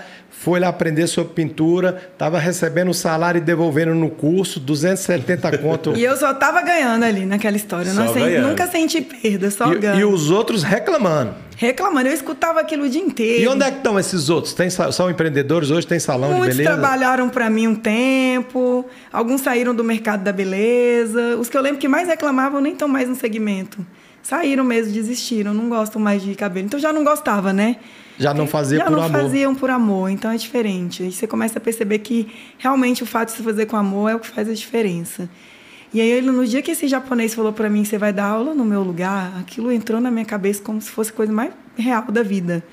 E eu ia para esse curso lá em Taguatinga, vocês não fazem ideia, gente. Eu fazia escova o dia inteiro, porque o primeiro curso, primeiro a gente aprendia a lavar cabelo, aprendi a fazer massagem, receber o cliente, comunicação, postura, como que você deve se portar, qual é a sua comunicação com o cliente, até enfim a gente começar a pôr a mão na massa mesmo, que era fazer escova, cortar cabelo e pintar. Então, realmente, o curso era um curso longo, de quatro anos, mas aquilo ali estava me deixando. Quatro anos? Quatro anos para você se formar como cabeleireiro. Então, era uma faculdade, né? Faculdade. Então, eu já estava na universidade. E você ficou os quatro anos? Então, quando eu cheguei no primeiro curso, que eu comecei a lavar cabelo, professor falou: Nossa, menina, lava cabelo bem. Preste tempo com ela, não. Vamos aproveitar ela, vamos mandar ela para o curso de modelagem. Porque lá no curso de modelagem, ela vai desenvolver mais rápido, gente já precisa de profissional pronto. Cheguei no curso de modelagem, a professora ficou comigo, uns, era para ficar seis meses, fiquei comigo com ela uns 30 dias. Ela, não, você tá boa, acho que você já pode ir para o curso já de penteado, porque você já tá boa, você tá perdendo tempo aqui. Passei para o curso de penteado, fiquei dois meses no curso de penteado, era para ficar seis meses. Não, essa menina tá penteando bem, vamos mandar ela para o curso de corte, foi. Para o curso de corte. Aí cheguei no corte básico, o professor falou, não, o nível dela é avançado. Joga ela no avançado. Fiquei mais dois meses no avançado. Resumo da história: em dois anos, um ano e meio mais ou menos, eu já tinha terminado tudo. Caraca, velho. Aí, quando foi o último módulo, era o módulo de colorimetria, que era do meu professor, que é o meu, é, no caso, meu, meu master, né? Meu sênior, que era o meu, o meu tutor, que foi com quem eu aprendi a pintar cabelo. Irmão do Hélio. O irmão do Hélio, que ele dava aula lá na escola. Os melhores profissionais do, do, do salão davam aula na academia. E aí ele falou assim: vamos logo pro meu curso de colorimetria, porque eu tô doido para você ficar boa logo, que a gente precisa atender muita gente, né? Eu entrei no curso dele, fiz o curso completo. Lá eu fiquei mesmo seis meses, aprendi tudo que ele podia me ensinar e também aprendia muito dentro do salão, que era o que era o mais importante, que era no contato direto com o cliente. É um belo dia, no meio do nada, ele virou para mim e falou assim: faz aquelas luzes ali daquela cliente. Quando eu olhei, eu cheguei gelei. Eu falei, não, mas mecha não, vou lavar o cabelo dela. Ele falou, não, você vai fazer as mechas do cabelo dela. Vai passar descolorante vai clarear o cabelo. Eu falei, meu Deus, lá vamos nós, né? Eu fui lá, costurei o cabelo dela, botei mecha. Quando terminou, ele falou, parabéns, tá melhor do que. Eu falei, meu Deus, o professor falar isso. Ele, pois é, então, você já vamos, vamos começar a te preparar porque você vai começar a dar aula lá no centro técnico. Eu falei, pera, eu mal terminei o curso, já estão querendo me botar na escola. Ele falou: não, a galera quer aprender contigo, que todo mundo quer entender como é que você passou tão rápido aqui na escola. Você tem alguma coisa a ensinar para esse pessoal. Então, a gente vai te colocar na escola para você começar a dar aula. E aí, nessa história toda, comecei a dar aula, comecei a ensinar muita gente. Fiquei... Aí começou a ganhar. Não, eu já estava ganhando dinheiro quando eu comecei a fazer mechas. Eu pulei essa parte da história. Só que eu ganhava pouco ainda, né? E não era o suficiente ainda para. Comissionada. Eu era comissionada, era comissãozinha de assistente. Aí nessa época ele falou assim: não, acho que você já tá boa, né? Você já pode virar profissional. Eu falei, gente, virar profissional já me deu um negócio no coração. Eu falei, eu profissional, até então ninguém queria me pôr como profissional em lugar nenhum. Para mim ali foi o maior ganho da minha vida foi me tornar um profissional. Que quando você vira profissional, aí sim você começa a ter ganhos maiores e tudo. Aí eles aumentaram o meu a salário. A comissão é de quanto? Na época, assim, salão de beleza sempre pratica a média de 30% para profissionais da beleza. Aí eles tiravam os custos, né, de, de, de produtos que usavam tintura, por exemplo, os produtos são caros, são importados. Tirava o custo ali da tintura e a gente ganhava na mão de obra, os valores e serviços na mão de obra. 30%. 30%. Bom demais. Eu, quando comecei a ver aquele dinheiro na minha vida, eu comecei a ficar louca. Eu falei, meu Deus do céu, não acredito. A gente tinha um TED onde a gente lançava os serviços, né? Então, lavava um cabelo, a gente lá cadastrava, lançava naquela TED. E aí o dinheirinho ia caindo, eu falava, meu Deus, eu nunca tinha visto esse dinheiro na minha vida. Era um dinheiro que eu nunca tinha visto na minha vida. Aquilo ali começou a mudar minha cabeça. Eu falei, gente, eu achava que eu ganhava dinheiro quando eu morava no interior de Minas. Isso aqui é que é dinheiro. Tô começando a ficar feliz. E a galera falava, mas você trabalha o dia inteiro. Você trabalha de manhã. Porque eu chegava no salão de manhã, trabalhava o dia inteiro. Segundas-feiras eu dava aula na academia e, do, e sábado eu fazia penteado até uma hora da manhã porque a gente tinha que deixar todo mundo pronto para as festas de Brasília. Naquela época, em Brasília, não tinha grandes salões de beleza. Os melhores salões que tinham eram o Hélio e o Ricardo Maia. Então, para você ficar bonito para um casamento, ou você estava nesses dois salões, ou você ia ficar feio para a festa, entendeu? Porque era referência aqui, realmente, em Brasília, os melhores serviços. Então a gente tinha que entregar serviços de muita excelência. E eh, nessa época eu trabalhava com a Roberta Andrade, que era minha parceirona de trabalho, uma grande maquiadora aqui de Brasília. Beijo, Bebete. Maravilhosa, um beijo. Ela faz uma ação social hoje maravilhosa, que ela faz perucas para ajudar mulheres com câncer. E ali eu estou sempre tentando cooperá-la de alguma forma, porque ela merece trabalho muito bonito. E com essas pessoas, esses grandes nomes aqui de Brasília, foi que eu fui crescendo como profissional. E vivi lá no Hélio durante 10 anos. 10 anos? É, 9 para 10 anos. Aí você decidiu empreender sozinha. Então, nessa época, quando eu resolvi sair da rede Hélio, eu fiquei numa fase meio. Uh, eu comecei a me sentir meio desmotivada, porque eu já tinha crescido muito na rede, né? Eu já dava aula na escola e eu participei também de um concurso internacional chamado Trend Vision. Tem dois concursos internacionais famosos aqui: o Trend Vision e o Color Trophy. São profissão, são os grandes marcas da L'Oréal e Vela. Nanuque foi longe, hein? É. Nanuque foi longe. Exatamente. Ó, Nanuque, eu vou lá, eu vou dar, fazer um tour lá em Nanuque para ver se eu bebo um pouco dessa água aí. e aí, nesse concurso, o concurso fala de, be de beleza e de moda. Eu já tinha vontade de entrar num concurso desse, mas eu nunca achei que fosse para mim. Aí eu vi o concurso rolando, que eu sempre fui ligada nisso. Falei, gente, eu tenho vontade de me inscrever nesse concurso. E esse concurso é para jovens cabeleireiros que estão na faixa etária de 20 a 25 anos. Eu já estava ali com uns 24 anos. Eu pensei, gente, eu quero participar desse concurso, acho que a hora é agora. E a minha família, nessa história toda, muito contrariada, porque vestibular, esquece, Thaís e Nara esqueceu de tudo, virou cabeleireira de novo, e a minha vida era falar para minha família assim, para minha irmã, você não conta nada para minha mãe não, viu? Porque eu nunca estou passando no vestibular, porque eu trabalhava o dia inteiro e vestibular foi esquecido. Aí o Hélio chegou para mim um dia e falou: tenho muita gratidão por isso. Ele falou: por que, que você quer mesmo passar tanto nesse vestibular da UNB? O que, que você tem? Falava, não, é porque minha família projetou isso para minha vida, eu preciso. O Hélio falou: entregar. não olha para o meu carro, não, não olha para tudo que eu tenho, não, você está só olhando para o vestibular. Olha a minha vida, olha o que eu tenho, olha Ele o que, que você pode ter mim, também. Você não está entendendo, cabeleireiro pode ganhar dinheiro, sim, você está vendo isso. Não existe isso. Tira essa crença da sua cabeça. Você pode ser muito bem sucedida naquilo que você faz. Então, nessa época, eu fui crescendo com isso na minha cabeça. Você pode ajudar a pagar o, o salário do servidor público, sendo empreendedor. Verdade. Você pode construir asfaltos, escolas. Exatamente. Você pode gerar impostos. Exatamente. Né? Exatamente. Ele estava te dizendo isso ali, porque a mente do, do, do do filho de servidor público é essa. Você é servidor público, meu pai era servidor público, meu avô era servidor e eu público. aprendi desse jeito, né? Foi o que foi me ensinado. Então, na minha cabeça, estava fazendo tudo errado. eu sempre é, me sentia culpada. É, é, complicado porque a partir do momento que você é, começa. Não estou dizendo para você não ouvir seus pais, tá bom? Mas, não faça isso. Nem é, deixar de estudar. Nem deixar de né? estudar. Ela, mas... ela primeiro ela fez um. Ela teve um diploma. Sim. Entreguei. Primeiro ela estudou e estuda até hoje, né? Mas eu vejo isso, tem grandes gênios morreram antes de saírem da, da caixa, né? Tipo, não existia, não, não nem vai existir os gênios, porque muita gente matou o sonho desse cara dentro de casa, velho. É isso mesmo. Tá entendendo o que eu quero dizer? Ou seja, pode existe um gênio potencial em, em qualquer casa do mundo agora e tem alguém matando o sonho desse cara, sacou? Um amigo. Um amigo, o pai, a mãe, o irmão um invejoso. Mas eu, eu falo que isso foi o que a nossa geração anterior aprendeu dessa forma, que você tinha que fazer as coisas dessa forma para você ser uma pessoa bem-sucedida. E hoje a nossa geração enxerga de outra forma. O que, o que importa é quem entrega resultado. E se você entrega resultado, você está ajudando muito a sociedade de alguma forma. Então, Se a gente pode fazer isso, esses gênios não podem morrer, né? A gente Com tem que certeza. colocar todo mundo para viver. Com certeza. O meu diretor, repita aí, por favor. Diretor? O que, que ele fala? Você ouviu? Tá aqui, tá no pente Ok. aqui, tá no pente. Não é só você que dá. Respeita o pai. Eu tô aqui, tô com, eu tô com um reloginho aqui, nego. Diretor fala nossa vida. Aí beleza, aí você, o L falou pra você, cabeleireiro também ganha dinheiro. Exatamente. E guardei aquilo no meu coração e nunca esqueci. E realmente estava a prova ali que cabeleireiro ganhava dinheiro, não tinha, não tinha o que discutir. E aí, para resumir a história do concurso, eu resolvi me inscrever nesse concurso e só grandes salões de beleza do Brasil poderiam se inscrever nesse concurso. Pra vocês terem ideia, na época, aqui em Brasília só o Hélio e o Ricardo Maia poderiam entrar nessa inscrição. Porque tinha que estar com uma, uma certa compra dentro das grandes marcas para se movimentar dessa forma. E ele falou: não, a gente pode participar, a gente nunca entrou, mas se você quiser, a gente dá o apoio. Eu entrei nesse concurso e aí eu passei na primeira etapa do concurso. Quando foi a etapa da semifinal. Foi aonde?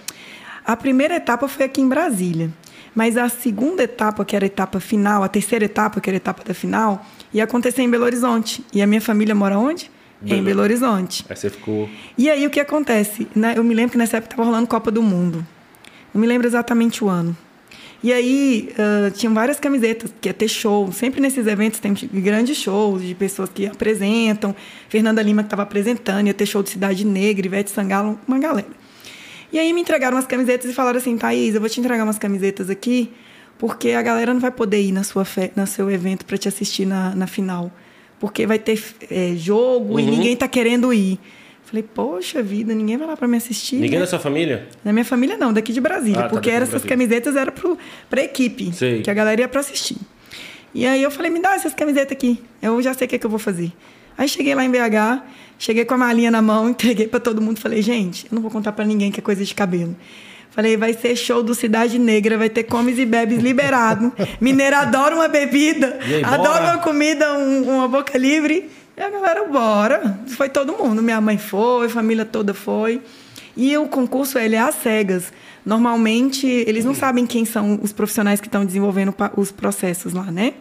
E aí, normalmente, é revistas internacionais, é Vogue, todo mundo que vai para analisar. O que que é esse concurso? São formadores de opinião que ditam moda no mundo internacional. Então, o que sair daquele concurso é o que vai ser a moda do mundo A tendência. quatro anos à frente, é a tendência que acontece no mundo. Então, ali, por isso que são jovens é, cabeleireiros, porque são pessoas que formam hoje a moda no, Eles ditam, mundo, né, a que ditam a tendência, né?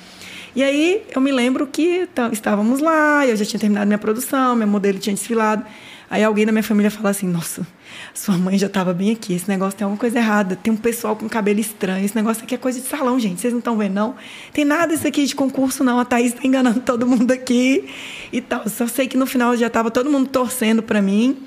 E no fim, não deu outra. Eu ganhei o concurso. e Mentira, quando me chamam velho. pro palco, sobe a família Thaís inteira Inara no chorando. palco! E aí foi Caraca, sensacional. Deus, Deus é perfeito, velho. E tá lá um, diploma maravilhoso na minha parede, o concurso que eu ganhei. E a É de minha quê? De colorimetria? de colorimetria e a gente fazia produção completa, a gente fazia roupa, cabelo, tudo baseado em moda mesmo, tudo, toda a tendência de moda. Eles davam uns conceitos e a gente tinha que desenvolver a tendência dentro do conceito. Era um estudo já de comportamento.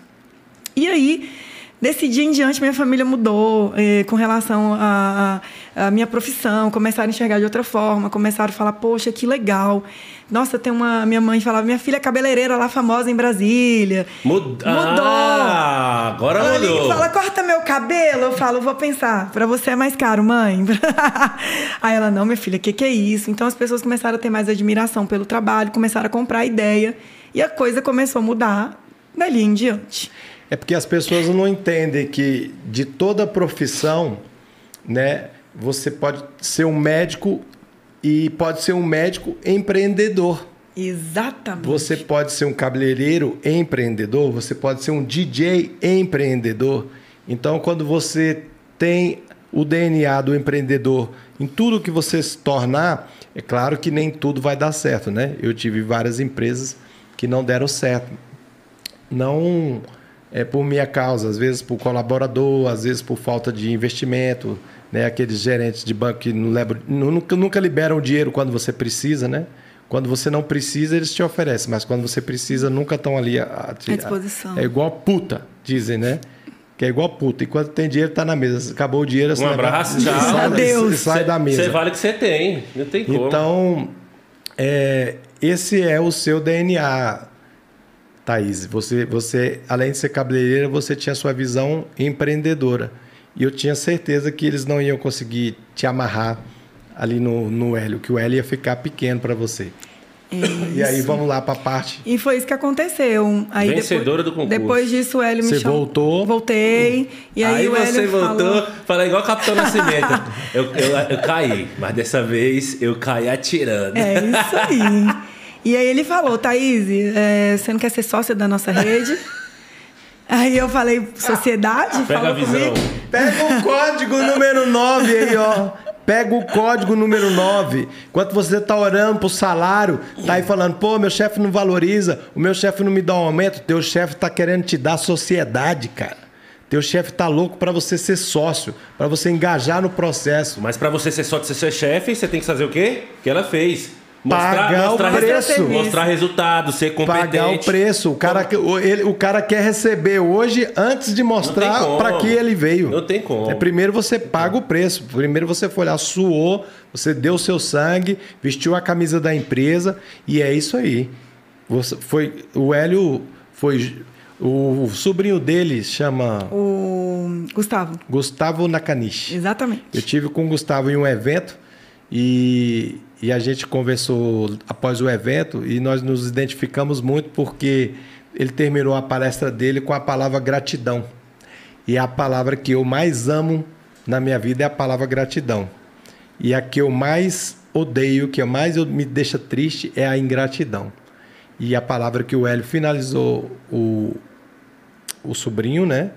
O O Gustavo o Nakanishi. Gustavo Nakanishi finalizou a palestra com a palavra gratidão. Então essa palavra é uma palavra que me impacta, me emociona. O ato da gratidão, ele é muito nobre. E é bem escasso e é bem raro nos dias de hoje. Demais. E por falar em gratidão, quando ele me convidou para ser sócia, a primeira coisa que veio na minha cabeça é: meu Deus, eu tenho muita gratidão por essas pessoas, porque se hoje eu posso ser convidada para ser sócia, se eu tenho esse perfil, também foi com muita permissão deles, né? Me abriram portas que eu jamais imaginaria e aquilo ali, de certa forma, mexia comigo. Eu nunca pensei em sair de lá, eu era muito feliz trabalhando no Hélio. Para mim foi a maior escola, a maior experiência da minha vida. E aí, quando ele me chamou para ser sócio, fiquei muito lisonjeada. Pensei, ah, agora é a hora que eu preciso, né, realmente entrar nesse negócio. Ele chegou para mim e falou: mas para você ser sócio, você tem que investir um dinheiro aqui. Porque todo mundo que entrou com sociedade teve que colocar uma grana, né? E eu já estava juntando dinheiro na época, já tinha um dinheirinho tal. Aí eu pensei, cheguei em casa, comecei a pensar, eu falei, meu Deus, mas é muito dinheiro para ser sócia, né? Não é pouco não, tem que botar uma grana. Eu cheguei em casa comecei a pensar se realmente era aquilo que eu queria. Amava trabalhar no Hélio, mas aquilo ali já não me dava mais desafios. Não me sentia mais eh, desafiada. E eu sou uma pessoa muito movida a desafios. Não sei se vocês repararam isso durante a minha história. Eu sempre quero eh, um pouco mais. Eu nunca estou satisfeita com o que eu tenho ali na, naquele momento. Eu acho que a maioria dos empreendedores que crescem, acho que tem essa visão também, né? Não é que eu acho que você não é que você não esteja satisfeito, é que você cumpre etapas. Cumpre etapas, isso aí. Qual é a próxima etapa? Você é, quando Zero, zero, passou de fase. Quando né? a pessoa está insatisfeito, ele está insatisfeito em todas as etapas. Você não. Você cumpre aquela etapa e você fala qual é a próxima. Exatamente. E vai para a próxima. Mas ainda se vocês não observarem, apesar do empreendedorismo estar em mim, eu não percebia, eu não sabia que eu tinha essa veia empreendedora. E aí, como eu, vim, eu fiquei muito mexida pela, pelo convite, muito lisonjeada, eu fiquei muito reclusa, porque eu fiquei pensando, meu Deus, eu, eu não sei se eu quero ser sócio do Hélio. Mas também, não, não sei o que, que eu quero fazer da minha vida. Tô nessa coisa de cumprir etapa e não sei qual que é a próxima etapa. E a resposta? E a resposta foi, fique em casa durante um tempo. Falou não pro Hélio. Eu falei não pra ele. Ele ficou. Aí ele, vamos conversar de novo, mais outra proposta. Eu te empresto a grana. Proposta número um, proposta número dois, proposta número três. Cara, ele fez de tudo. Ele fez de tudo pra eu ficar. Isso eu não posso reclamar, mas eu não quis ficar. Eu pensei que era, tinha cumprido a etapa. E aí eu fui pra casa e falei: sabe o que, que eu fiz, gente? Vocês não vão acreditar. Eu vou estudar pra concurso. eu vou pegar esse dinheiro que eu tenho, vou, ficar, vou passar um ano em casa e vou começar a estudar. Vou fazer aquilo que eu deveria ter feito. Porque como eu estava perdida com aquilo que eu queria fazer, eu falei, será que eu não deveria ter feito aquilo que meus pais queriam que eu tivesse feito? Olha só, você vê como que o subconsciente é Autossabotagem, era muito forte. Sabotagem, velho. Isso Era aí, muito cara, fica na forte. tua cabeça, você é pequeno, mano. Thaís, eu tô, eu tô vendo você falar aí. Você não falou nem um minuto, um segundo na sua vida pessoal. E aí, você tinha namorado? Você Ah. casou? Você é casada? Eu casei, casei, casei quando eu tinha. Então, Ronan e Leandro, então, eu, eu trabalhava fora, mas 10 horas eu tinha que estar no convento, eu era freira, entendeu? Eu não podia estar na rua. É eu falei O pra pior você. que não, Pô, viu, trabalhava gente? sábado, domingo, como é que tá? Eu falei assim, e a Pior vida pessoal não. dela? Eu era casada, eu não sei nem como é que esse meu marido me aguentava na época, porque hoje eu sou separada, né? Mas na época eu não entendia, porque eu falava, meu Deus, eu trabalho tanto, eu não dou atenção pra esse homem. Acho que foi por isso que também o casamento não durou. Aliás, durou, eu ainda fiquei casada por uns oito anos. Teve filho? Não, não. A gente não casou no papel, a gente vivia juntos. Morou junto. Moramos juntos. E, e- e o perfil dele? Ele era empreendedor. Também era. Ele era um empreendedor, ele já tinha os negócios dele do Bem empreendedorismo. sucedido. Olha, não era muito bem sucedido, porque ele era servidor e ele tinha acabado, ele estava naquela coisa de sair do serviço público para virar empreendedor. Meia meia ali. E ele não tomava Coração decisões. dividido. Isso, então os negócios dele não iam para frente, porque ele não conseguia tomar decisões. É porque para empreendedor é louco. E na convivência com ele, eu percebia isso, porque ele queria, ele queria estudar, ele queria manter no concurso público, né? Se manter. E eu pensava, gente, será que ele não tem razão? Talvez essa estabilidade seja algo, porque as pessoas são muito agarradas nesse lance de estabilidade, né?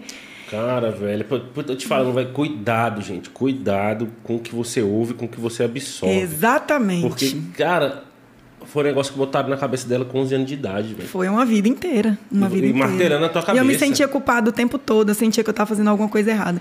E aí, o que, que eu fiz, gente? Fui para casa e realmente fui estudar para concurso. E nesse tempo que eu ficava em casa, eu falei, meu Deus, mas eu não consigo ficar aqui o dia inteiro estudando, não. Que negócio sem graça, que negócio sem energia, cadê as pessoas? Que eu- eu- minha vida vai ser assim. E começou a passar um filme na minha cabeça. Aí eu pensei, eu morava no Sudoeste na época. Falei, eu acho que eu vou montar um salãozinho pequenininho. Aqui no fundo de casa. Continua estudando. E vou ficar estudando.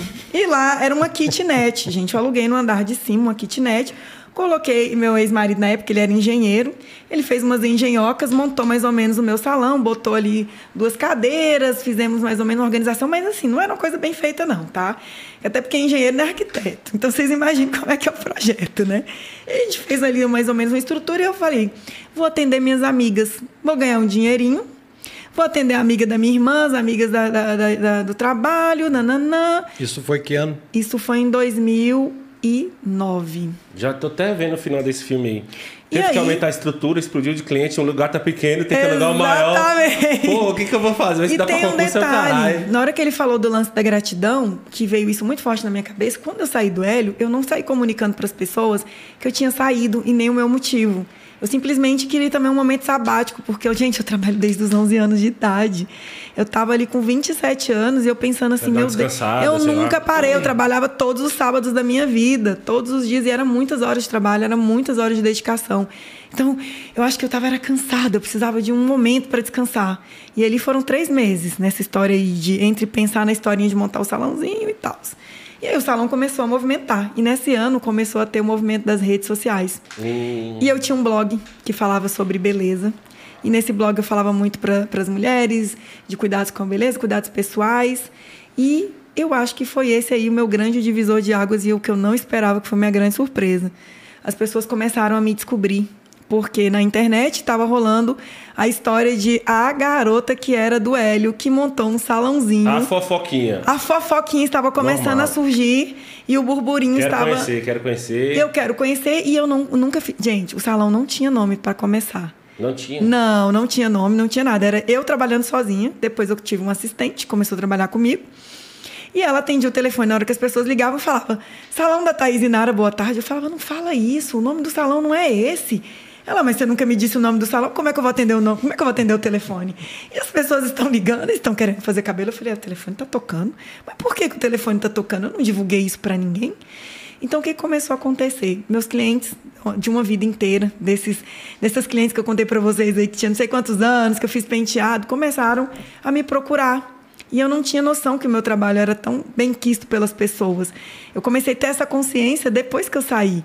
nessa idade ainda, eu era menina nova, então eu queria mesmo era me divertir, fazer as pessoas ficarem bonitas. Eu não enxergava que aquilo era realmente uma coisa importante na vida dessas mulheres. E muita gente começou a procurar. Eu sei que eu dormi e acordei com filas de pessoas na porta desse pequeno salão. E era numa estrutura de um lugar onde funcionava, tinha é, moradores, era área residencial misturado com comercial. E aí o porteiro falava para mim todo dia: a senhora tem noção do tanto de gente que estava aí no salão da senhora ontem? Aquele tanto de gente aí não vai dar, não, viu? A senhora liga aquele tanto de secador lá, a senhora tem um lavatório lá funcionando, não vai caber esse tanto de gente, não. E ele todo dia falando isso comigo, a senhora vai ver. A síndica vai vir falar com a senhora. Porque isso aí não é normal, não. Gente, ou oh, tinha filas absurdas, eu não conseguia administrar aquilo. Salão pequenininho, e eu já atendia nessa época o público A de Brasília, né? É, galera aqui do Lago Sul e tudo, e eu não imaginei jamais que eu ia encontrar pessoas é, de um nível social desse porte frequentando um salãozinho no sudoeste, sem cadeira para sentar e ficavam sentadas no chão, no, no meu pé, esperando para ser atendida.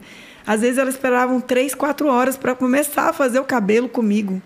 Sentadas no chão e a gente ali se divertindo, batendo papo, fazendo o clube da Luluzinha. Chegou a ter um espaço de 23 metros quadrados, às vezes 40 pessoas, 35 pessoas sentadas no corredor. Eu falei, meu Deus, eu estou fazendo alguma coisa muito certa ou eu estou fazendo alguma coisa muito Aconteceu errada. Aconteceu isso quando eu iniciei a clínica. A Corpo Perfeito era desse jeito, um espaço de 33 metros quadrados e que o pessoal sentava no, no chão, no corredor do lado Esperando de fora. atendimento. Esperando atendimento. Chegou a ter eh, vez de eu sair de lá às 5 da manhã. Nossa Senhora. Meu Deus, eu te entendo porque aconteceu comigo diversas vezes. E foi a hora que eu pensei assim, eu tô fazendo alguma coisa errada e eu preciso resolver isso, é hoje. Aí eu corri, comecei, comprei um sistema de, de computador, coloquei, comecei a, a fazer cadastro de cliente, coisa que eu nunca tinha tido. Aí eu comecei a treinar minha recepcionista. E aí eu pensei, meu Deus, eu tenho tanto conhecimento, eu ensino tanta gente, eu atraio tantas pessoas. O que, que eu estou fazendo com meus dons? Estudando para concurso. E eu estava me achando, né? Porque eu tinha tempo para ir para academia, malhar, voltar para casa, ganhar meu dinheiro, estava achando a mó mó vidão. Falei, não, não vai fazer os dons que Deus te deu isso aí que você está querendo fazer, não. Ele te colocou no lugar certo. Você chegou em Brasília, você não conhecia ninguém. Ele te botou nas mãos das pessoas certas, ele te deu capacidade. E você vai fazer isso. E todos os dias, as minhas ex-assistentes, porque eu tinha um grupo de assistentes que trabalhavam comigo, elas me ligavam e falavam assim: Thaís, eu tô passando fome porque eu dependia de você para o meu, meu salário acontecer. E não tá tendo cliente. Suas clientes sumiram daqui do salão. Falei, mas vocês não estão, vocês não estão vendendo serviço, escova, hidratação? Não tem, elas não vêm para o salão. Eu falei, não é possível que esses clientes sumiram desse salão desse jeito. E elas sumiram mesmo, porque elas estavam todas lá. Eu falei, eu preciso ajudar essas pessoas. Então ali chamei umas duas meninas para trabalhar comigo. Comecei a ensinar essas pessoas é, a trabalhar do jeito que eu queria, porque elas eram, foram minhas alunas, inclusive, também, porque passaram na minha mão no, no centro técnico. E a maioria dessas pessoas que eu contratei na época foram todos alunos meus, porque eles falavam, é, Thaís... Segue o líder. Thaís, eu não consigo trabalhar sem você, eu preciso trabalhar contigo. E também tinha um grupo de pessoas que, como eu abandonei a escola, porque eu saí do, da rede, meu sonho era aprender a pintar o cabelo contigo, meu sonho era aprender a cortar cabelo contigo, e você saiu da escola. Eu trabalho para você de graça se você quiser, mas eu quero aprender com você. Falei, meu Deus. Ou seja, aconteceu o que aconteceu com você, né? Exatamente isso. E todo mundo queria trabalhar comigo. Então, na época que eu percebi que eu podia fazer mais, eu falei, eu vou fazer o seguinte: vamos atender essas pessoas aqui como eu posso. E eu vou começar a procurar um lugar porque eu preciso montar um salão decente para atender esse público, porque eu não posso atender essas pessoas aqui dessa forma. E aí foi, comecei a procurar salões em todos os cantos de Brasília, lugares que pudessem, é, já, já estivessem prontos, para que eu não tivesse que mexer muito na infraestrutura, porque para montar um salão não é simples. E a grana que eu tinha na época não era esse recurso todo para abrir um grande salão. E eu entendia que meu público merecia um espaço bacana, uma estrutura legal. E eu me senti comprometida a fazer uma coisa certa. E aí, um belo dia, e assim, outra coisa que eu tinha na minha cabeça, por gratidão e respeito ao Hélio, eu não queria um salão no Lago Sul. Eu queria abrir um salão ali pelo Sudoeste mesmo, ou no máximo na Asa Sul. Mas quando Deus quer que você faça a coisa do jeito dele, você acaba seguindo aquilo que ele quer que você faça, porque eu procurei em todos os lugares. Eu não encontrava um lugar para estacionar, porque as clientes reclamavam. O Sudoeste é um comércio muito movimentado. É, ele é um saco. E... É o, é o, olha o código 10 aí. É o que eu falo. Você senta na cadeira de empresário, mas você tem que pensar como cliente. Aonde o meu cliente vai estacionar? O, o acesso ao meu cliente Tem é um- segurança? tem, Tem segurança. segurança. O prédio tem um elevador, são elevadores novos, são elevadores bons. Tem porteiro lá, atende bem, recebe, rece- recebem bem meus clientes. A gente tem sempre que estar sentado na cadeira. O empresário bem sucedido, ele senta na cadeira de empresário, mas pensa como cliente. Isso que você Exatamente. estava fazendo. Mas, gente, meu primeiro, minha- minha verdadeira experiência com empreendedorismo foi essa. Então, foi a hora que eu comecei a me pôr no lugar do cliente e pensar: eu preciso, re- eu preciso entregar no mínimo é, um percentual daquilo que eles estavam acostumados. Olha para você ver, esse público frequentava o salão do Hélio, tinha manobrista, tinha garçom. O que eu estava oferecendo para elas era uma coisa muito aquém daquilo que elas estavam acostumadas. Uma cadeira de 0,99 centavos. Exatamente, era cabelo lavatório de plástico, era desse modelo, não era nada surreal. E aí eu falei, eu vou procurar o melhor lugar. E aí um dia passando ali naquele, na QI9 do Lago Sul, naquela quadra super esquecida, onde funcionava ali a Denise Barbosa, acho que tem um Itaú Personalité. Eu falei, ah, vou entrar nessa quadra aqui. Eu vi uma placa escrito aluga-se. E eu fui na direção desse lugar. Ah, e eu também minhas conversas com Deus era assim, olha, eu quero um salão que tem que eu possa ver o verde, que eu veja a luz do sol entrar e sair, porque eu ficava muitas horas no salão e eu não tinha noção do dia e da noite. Do tempo, perdi- né? Do tempo, aquilo ali me incomodava. Eu colocando mil e uma, mil e uma limitações para esse salão. E tem que ter estacionamento, e tem que caber no meu orçamento, e tem que dar o dinheiro que eu tenho, porque se não der também eu não vou montar meus Uma desafios. estrutura mais ou menos pronta. Uma estrutura mais ou menos pronta, gente. Quando eu cheguei naquela quadra, a, a loja que estava escrita aluga-se, Era salão. não, era uma loja muito grande, não cabia pro meu bolso. Aí eu fui lá do mesmo jeito. Quando eu estou na loja olhando, a loja toda era muito grande, muita estrutura. Aí eu virei meu, meu olhinho para a esquerda, aí eu vi o espaço escrito aluga-se na outra esquina. Aí eu fui na direção. Gente, meu coração fez assim. Tum, tum, tum, tum. A loja era toda de vidro, numa área verde. A Grazi frequentou lá muito tempo. E eu falei, meu Deus, eu adoro estar com contato com a natureza. Esse lugar é minha cara. E parecia uma casa de boneca. Eu falei, esse lugar parece muito comigo. Eu quero esse lugar. Se for para dar certo, já vamos negociar tudo. Vamos ver se dá tudo certo. Entreguei documentação e comecei a querer a loja. Fiz meu, meu ex-marido na época era engenheiro. Falei, vê aí se a grana que tem dá para reformar essa loja. A gente vai precisar X cadeiras, isso e aquilo. Eu Tinha sei. quantos metros a loja? Não era muito, muito grande, não. A loja devia ter uns 75, 80 metros. Mas o que tinha de legal é que ela tinha uma área externa grande. E a gente queria que os clientes meio que, que usar, usufruíssem da parte externa que tinha. Sei. E outra coisa, era uma loja escondida. Eu não queria que os clientes ficassem meio expostos, e como, igual vitrine, que eles se sentissem Sim. em casa. Então a gente fez um varandão na parte externa. Então as mulheres ficavam ali à vontade, curtindo. E a ala era verde, o dinheiro deu para fazer tudo. E ali eu consegui estabelecer o meu negócio.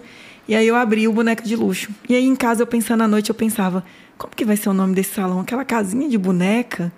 Eu acho que aquela casinha de boneca, eu não queria colocar também nome de salão de beleza, que eu acho brega, né? Na época era Coifé. Coifé. Coifé. Eu, gente, esse negócio de coifé, não, não. E assim, eu era uma cabeleireira jovem, então eu queria mudar tudo daquilo que eu já tinha visto em salões de beleza. Eu pensei, eu vou fazer um salão especializado só em colorimetria. Eu não quero fazer, eu não quero unha, serviço de manicure, não quero depilação, não quero nada disso. É só tintura. Porque eu só treinava É meninas. só no que eu sou boa. É só no que eu sou boa. Era corte e tintura. E a gente também fazia penteado e make. Porque eu fazia muito, tinha muita cliente de maquiagem para noiva e casamento. Fins de semana a gente vai atender noiva.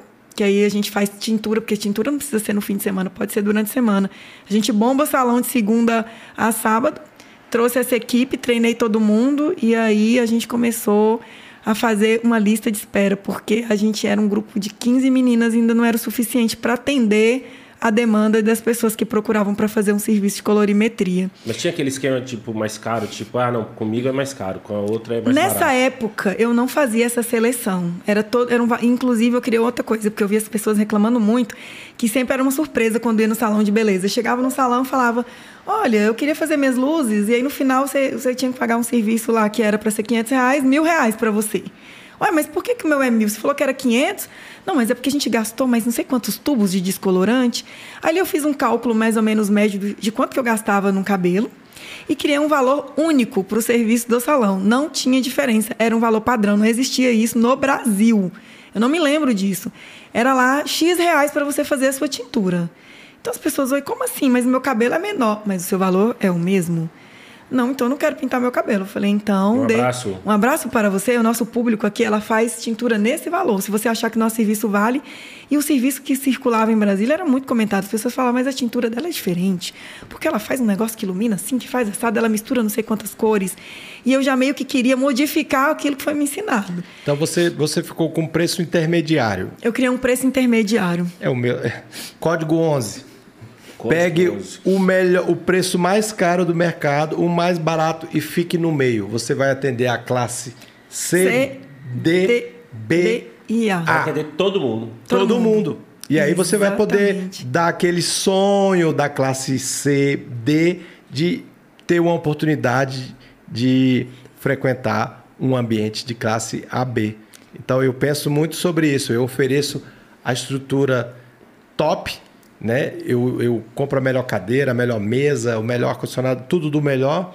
Vejo o preço que estão nos meus concorrentes, é, os mais altos, vejo os mais baixos, medianos e fico ali na média de preço por ali, para dar justamente acesso a quem não pode.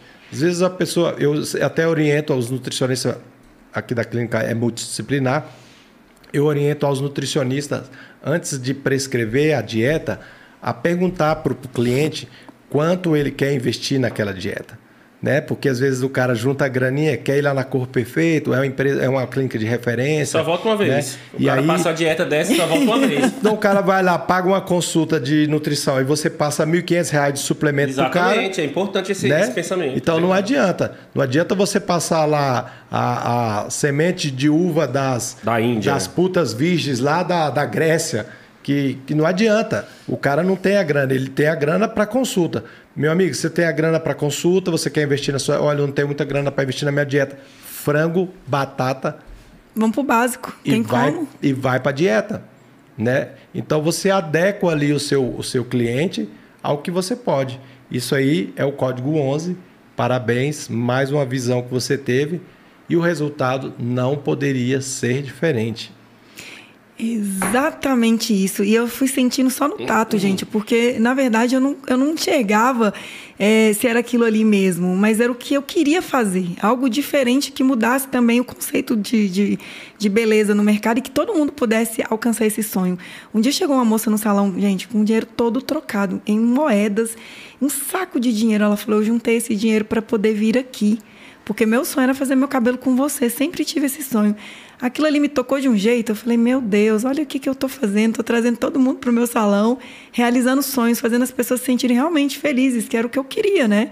Que era o que eu estava buscando. E eu vi aquela galera trabalhando, gente ganhando dinheiro, meus funcionários ganhando, comprando carro novo, comprando apartamento. Eu falava, estou fazendo a coisa certa. Meu coração estava ficando em paz com aquilo dali. E aí eu só pensava no seguinte. É bom quando a equipe entende isso. Eu só pensava o seguinte: eu quero mais disso, eu quero mais. Só que eu não contava com detalhe. Lembra que eu falei lá no início que a tintura é um serviço que demanda muita atenção e muito comprometimento? Sim.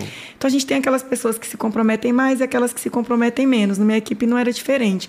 Tinha muita gente comprometida, mas tinha umas pessoas que nem tanto. Que só pensava assim: ah, vim só para ganhar meu dinheiro. Problema Vende de... horas, vende horas. Exatamente. E eu comecei a ter problemas com alguns cabelos. Alguns clientes começaram a ter, ter muito, muito retorno, sabe? O cliente fazia o cabelo, ah, mas não ficou tão bom. Aí voltava, a gente tinha que arrumar. E aí começou a ter aquele custo para poder é, atender a pessoa. A gente gastava um tempo, era menos uma cadeira de atendimento, era menos dinheiro entrando no negócio e mais dinheiro saindo para refazer. E Fora eu- o desgaste, né? Exatamente. Porque quando a gente é pai do, do, da, do sistema todo, né? Exatamente. É, aquilo é um tapa na nossa cara. E o meu lema era satisfação. Porque se eu, se eu queria, se eu queria que o cliente se sentisse satisfeito, É ela o lema reclamar do para mim. JK.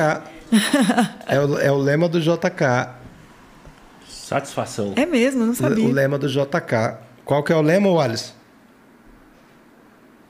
O Alisson, meu filho, Qual o lema do JK? O lema. o lema. É, sua, a sua, o, seu resultado é nossa satisfação.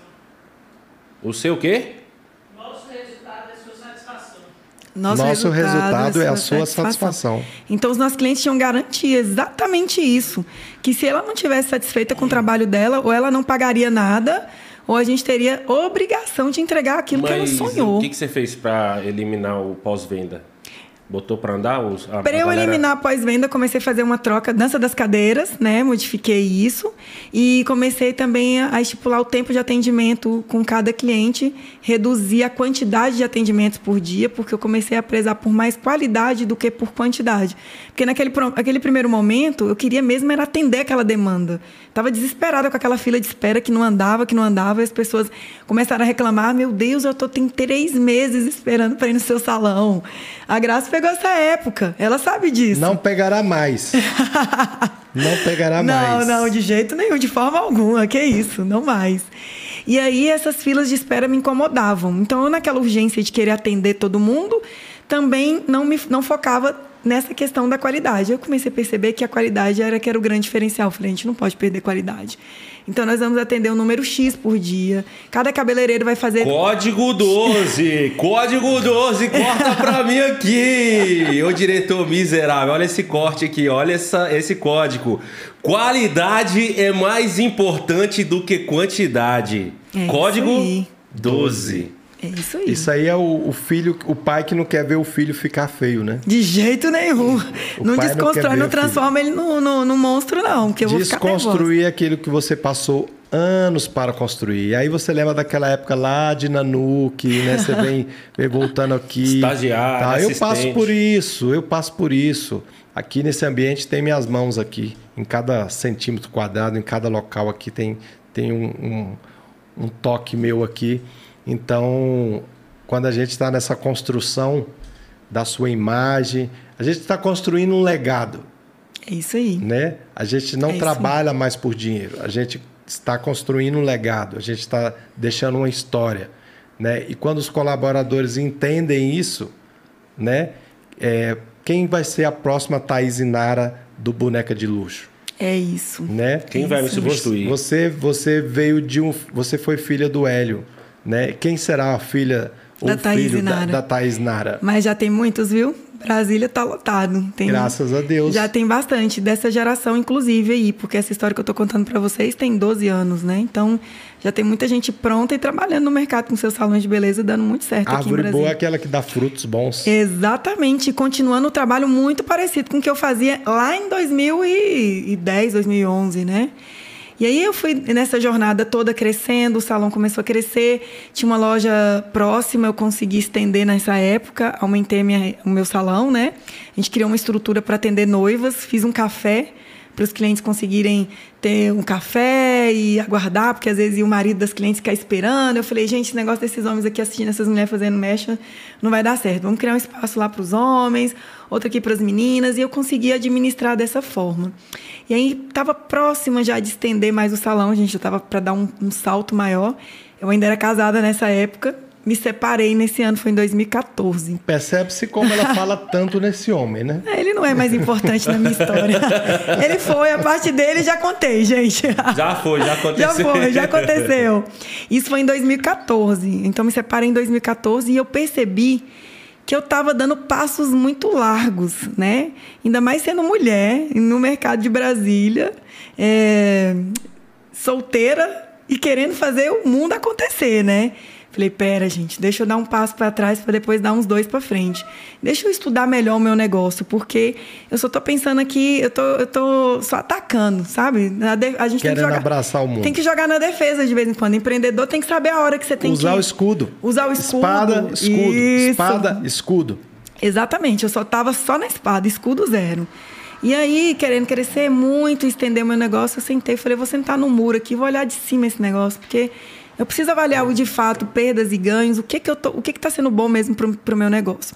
E nessa época, a gente estava falando muito no Brasil e aqui em Brasília sobre a mulherada querer ficar loura, ficar platinada, clarear o cabelo. Platinado era o termo. Era o verdade. termo platinada. Você lembra disso? Lembro, platinada. E, e a gente conseguia pegar um cabelo preto, assim, e fazer uma transformação absurda. Então isso chamava muita atenção Hoje nas é- redes hoje é sociais. iluminado, né? Hoje é iluminado. Hoje é Chique é iluminado. Olha aqui, ó, meu antenado. Hoje é é o cara. É isso aí.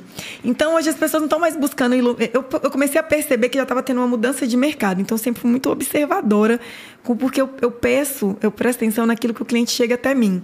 O feedback. Thaís, Thaís, Feedback. Tô querendo mais. Código Feedback. 13. 12, 12, 12. 12. 12, 12, Código 12. Feedback. A dona do Biscoito Mineiros deu aqui que o carro-chefe dela hoje, que é a torta de Suflé, né? soufflé, era um- uma torta que ela tinha de chocolate que foi incrementada através de um feedback De de, uma uma cliente.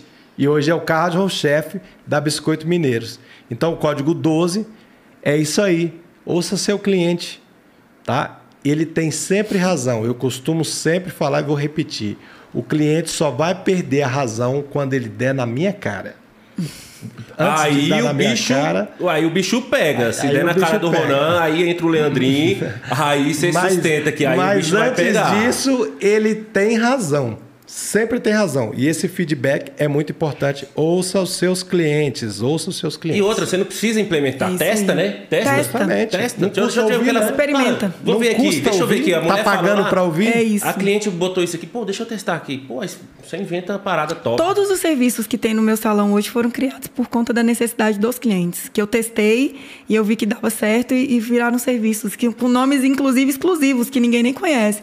Tem serviço no salão chamado Flash. O povo, mas o que, que é isso? Só tem na boneca de luxo. Vem aqui pra Vai você lá pra você ver conhecer. o que é o Flash. É Maravilhoso, Flash. Flash. É um serviço rápido que a gente faz no salão. Então, é, no dia que ela chegou pra mim e falou assim: cansei desse louro platinado. E ela falou isso pra mim, eu falei, mas eu também cansei. Cansei até de fazer esse trem, coisa chata. Todo mundo fazendo esse negócio, todo mundo ficando igual, né? Tá ficando chato. E eu comecei a escutar isso de muitas pessoas. Cansei do platinado, cansei do platinado. E veio a era da morena iluminada. Então as mulheres começaram a fazer uma transição, escurecer o cabelo e menos platinado. E elas perceberam também que o lourão muito platinado danificava muito o cabelo. Então, o sonho de ter um cabelo comprido, E o gasto, né? o gasto financeiro que elas tinham, manutenção para continuar cuidando do cabelo, era muito complicado. Lembro que as mulheres com os cabelos loirão top entraram na piscina. Fica Sabe, Cabelo verde. verde, velho. Eu falei, Exatamente. Mano, tu é ET, miséria. Que eu casei contigo, velho. Tinha namorado que a mulher entrou na piscina seu cabelo Incrível verde. Hulk. Aí ela ficou dois dias sem falar comigo que eu só fazia rir. Falei, como é que você me entra na piscina e sai Meninos, verde? não falem isso para suas esposas. Não, mas eu não consegui, não, velho. Eu, não eu falei, bem, o que, que aconteceu? O que, que aconteceu? Como é que você sai? A Mulher Maravilha virou Hulk. Mas para você ver que elas vão no salão, gastam uma grana e ainda corre o risco de pular na piscina e ficar verde. Então aquele sonho virava virou um pesadelo para algumas mulheres. Como assim eu não posso entrar na piscina, né? A liga pra você gosta, liga pra polícia, né? Meu amigo, pelo amor de Deus, me ajuda, me ajuda, me ajuda. Era exatamente isso. Teve uma cliente minha que foi para Cancún, ela falou: cheguei, cheguei no aeroporto, eu falei, eu tenho que ligar para Thaís hoje, porque eu não vou nem na minha casa, eu vou direto pro salão. Ela precisa tirar esse verde do meu cabelo, eu não vou sair na rua desse dá jeito. o matizador, né? Matiz... Dá um matizador. Olha Show. que menino Ah! antenado! Ele sabe de tudo. Ele, ele, ele que cuida tudo, ele que marca tudo pra. Aí tu vai ver a Thalita, tu vai ver. Eu, tô- tô- Ele- eu me lasquei aqui ele todo dia. que marca tudo Mas eu pra sou Thalita. morena? A é Thalita você- ainda é morena. Você vai Não. ver o que, é que eu vou fazer com a Thalita. Ela é Não, eu sou morena. Como é que você sabe o nome disso aí, de tudo? Eu falei, amor, passado é passado. Calma, sou seu. É, mas não, deixa eu te falar que ela só vive rondando lá pelo salão. Acho que ela tá querendo fazer alguma coisa no cabelo, hein? Se você chegar com a Laura em casa, você não me responsabiliza por isso, não. Vamos lá. Você sentou no muro, foi olhar o seu negócio de longe, foi fazer a análise do que estava acontecendo. Eu percebi que eu não queria mais ser a cabeleireira que fazia, ajudava a estragar. Eu queria ser a cabeleireira que ajudava a construir os cabelos. E aí a minha visão de negócio mudou. Então, em vez de focar em fábrica de tingir cabelo e fazer loiras, eu pensei em fazer uma fábrica de cabelos saudáveis. E aí eu pensei, o que, que eu posso fazer para melhorar a vida dessas pessoas, para elas terem cabelos mais saudáveis e cuidarem mais. Em vez da gente gastar dinheiro com química, a gente gastar com a reconstrução desses cabelos. Aí comecei a criar serviços de pacote de tratamentos, começamos a usar produtos mais naturais para tratar o cabelo delas. E aí muitas chegavam para mim e falavam, Thaís, mas o seu cabelo é loiro e longo e o seu é saudável. Por que, que eu não posso ser loira com cabelo saudável? Eu explicava, porque eu uso mega hair no meu cabelo. Meu cabelo é alongado, eu já uso mega hair no meu cabelo há 13 anos. Elas, então por que, que você não põe um mega hair no meu cabelo? Aí eu respondi, nessa, nessa mesma hora eu pensei, mas é porque mega hair estraga cabelo. Mas eu não queria falar isso pra ela, sabe? E eu não tinha serviço ainda no salão. Então, ao invés da gente cuidar do seu cabelo, o seu cabelo, com o tempo, ele vai, ficar, vai continuar danificado. Mas o que você usava já Évero de fita, Eu não? usava o que, o que danificava. De redinha lá. E o meu cabelo, aparentemente, era um cabelo saudável, porque o Mega Hair, ele maquiava o aspecto... Tipo um crackzinho, né, E-? Não, eram umas colinhas, eram uns, Colinha? eram uns carocinhos. Cola mesmo, Era uma mesmo, cola cola. mesmo, a base de queratina. Nossa, passar isso aí devia ser um estrago. Exatamente, porque na hora que você tá com ele no cabelo, tá tudo ok. Mas na hora que você vai tirar, você tinha que usar um alicate de pressão. Ficava igual um E poodle molhado. Exatamente. Imagine que eu usei esse método durante 10 longos anos. Sabe por quê? Porque não existia outro método. E quando eu fui perceber, o meu cabelo já era muito danificado. Depois teve um método de Amarrado. liguinha, liguinha, Não, né? esse é mais antigo. Liguinha. Esse é mais antigo do, Do que, que o que eu usava, cola. o da cola. E aí eu falei, cara, como que eu, eu, eu, eu uso uma coisa que eu não vendo? Aí eu comecei a viajar para fora e perceber que É as uma coisa que eu não faço. Código 14. Não venda o que você não compra. Exatamente. Não venda o que você não compra. 13, pô, 13. Código 13. Código 13. Não venda Sexta-feira isso que você não 13. Código 13. Não compre, não venda o, que, você, não compra. compra. É verdade, isso é mais. E eu me sentia mal, Verdade, porque top. ao mesmo tempo que elas queriam fazer o serviço, eu falava, não, mas, mas eu não recomendo. Mas como que você não recomenda e usa? Porque não tem outro método. Porque se existir outro método, é esse método que eu vou vender aqui. E nessas minhas viagens para fora, eu comecei a perceber que lá fora estavam se usando muito mega red fita adesiva. E eu quis conhecer a fundo e fui pesquisar por quê e se danificava. Comprei um pacote de um, de um cabelo desses que vendia, porque eles vendiam num, pacote, vendiam num pacotinho. Tinha uma cola adesiva, eu falei, eu vou experimentar esse É negócio. o cabelo natural. São feitos com cabelos humanos, feito uma micropele bem fina e uma cola adesiva colada nele. Trouxe para Brasília e falei, eu vou colar esse negócio no meu cabelo. É aquele que você trouxe da Itália. Exatamente. Aí eu chamei uma moça que aqui em Brasília ela já estava trabalhando com esse método, só que ela trabalhava de forma ainda muito superficial. E aí eu falei, conversei com ela, ela falou: "Ah, esse método é legal e não sei o quê". Eu falei: "Mas hum, esse que você está usando não é bem o que eu gostaria de vender para minha cliente. Eu trouxe um aqui de fora, você não quer colocar no meu cabelo?". Chamei ela lá no salão, ela falou: "Vamos, eu vou ir para fazer para você". Aí ela colocou no meu cabelo, eu comecei a usar. E eu arranjei um namoradinho na época. E esse namoradinho falou: Nossa, mas é muito melhor passar a mão no seu cabelo com esse negócio aí. Vagabundo! Eu sei que você tava pensando Aí eu desgrama. falei: É mesmo? Ele, ah, que esse negócio com esse caroço lá que eu passava a mão não era legal, não. Aí ele, muito bom, muito bom. Aí um dia a gente viajando, pulei na Que piscina. garoto sincero, hein? Pulei, achei isso o máximo, né? Ficou verde. Pulei na piscina. Meu Fi- cabelo não ficou verde, não. Ficou lá dentro da piscina. Meu cabelo caiu dentro da piscina. Caiu dentro da piscina.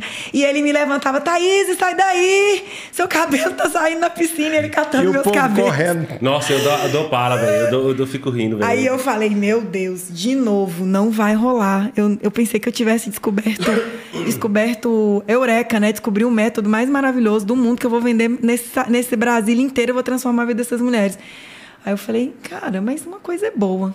Ele falou que não tem volume, que na hora que ele toca na minha cabeça ele não sente nada. Eu acho que eu tenho que insistir nesse negócio. É que tem mulherada que tem uns negócios, tem um. Vem que tu passa aí do nada, tem uma ondulação na cabeça da Isso, esse daí é o método que você não deve usar. Inclusive é pesado e ele traciona o couro cabeludo. Isso sim pode também inflamar o couro cabeludo. É um método muito sério, é um método costurado esse que você tá falando aí. Não é legal. Eu falei, já que ele tá gostando. E homem sempre implicando com esse negócio. Vocês implicam, né? Ah, eu vou botar a mão aí, não, não sei o quê.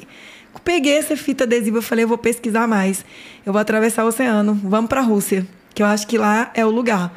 Porque eu ouvi dizer na Europa que as russas eram as mulheres mais vaidosas que tinham lá. E elas usavam cabelões na cintura, muito grandes. Tudo E- mega ré.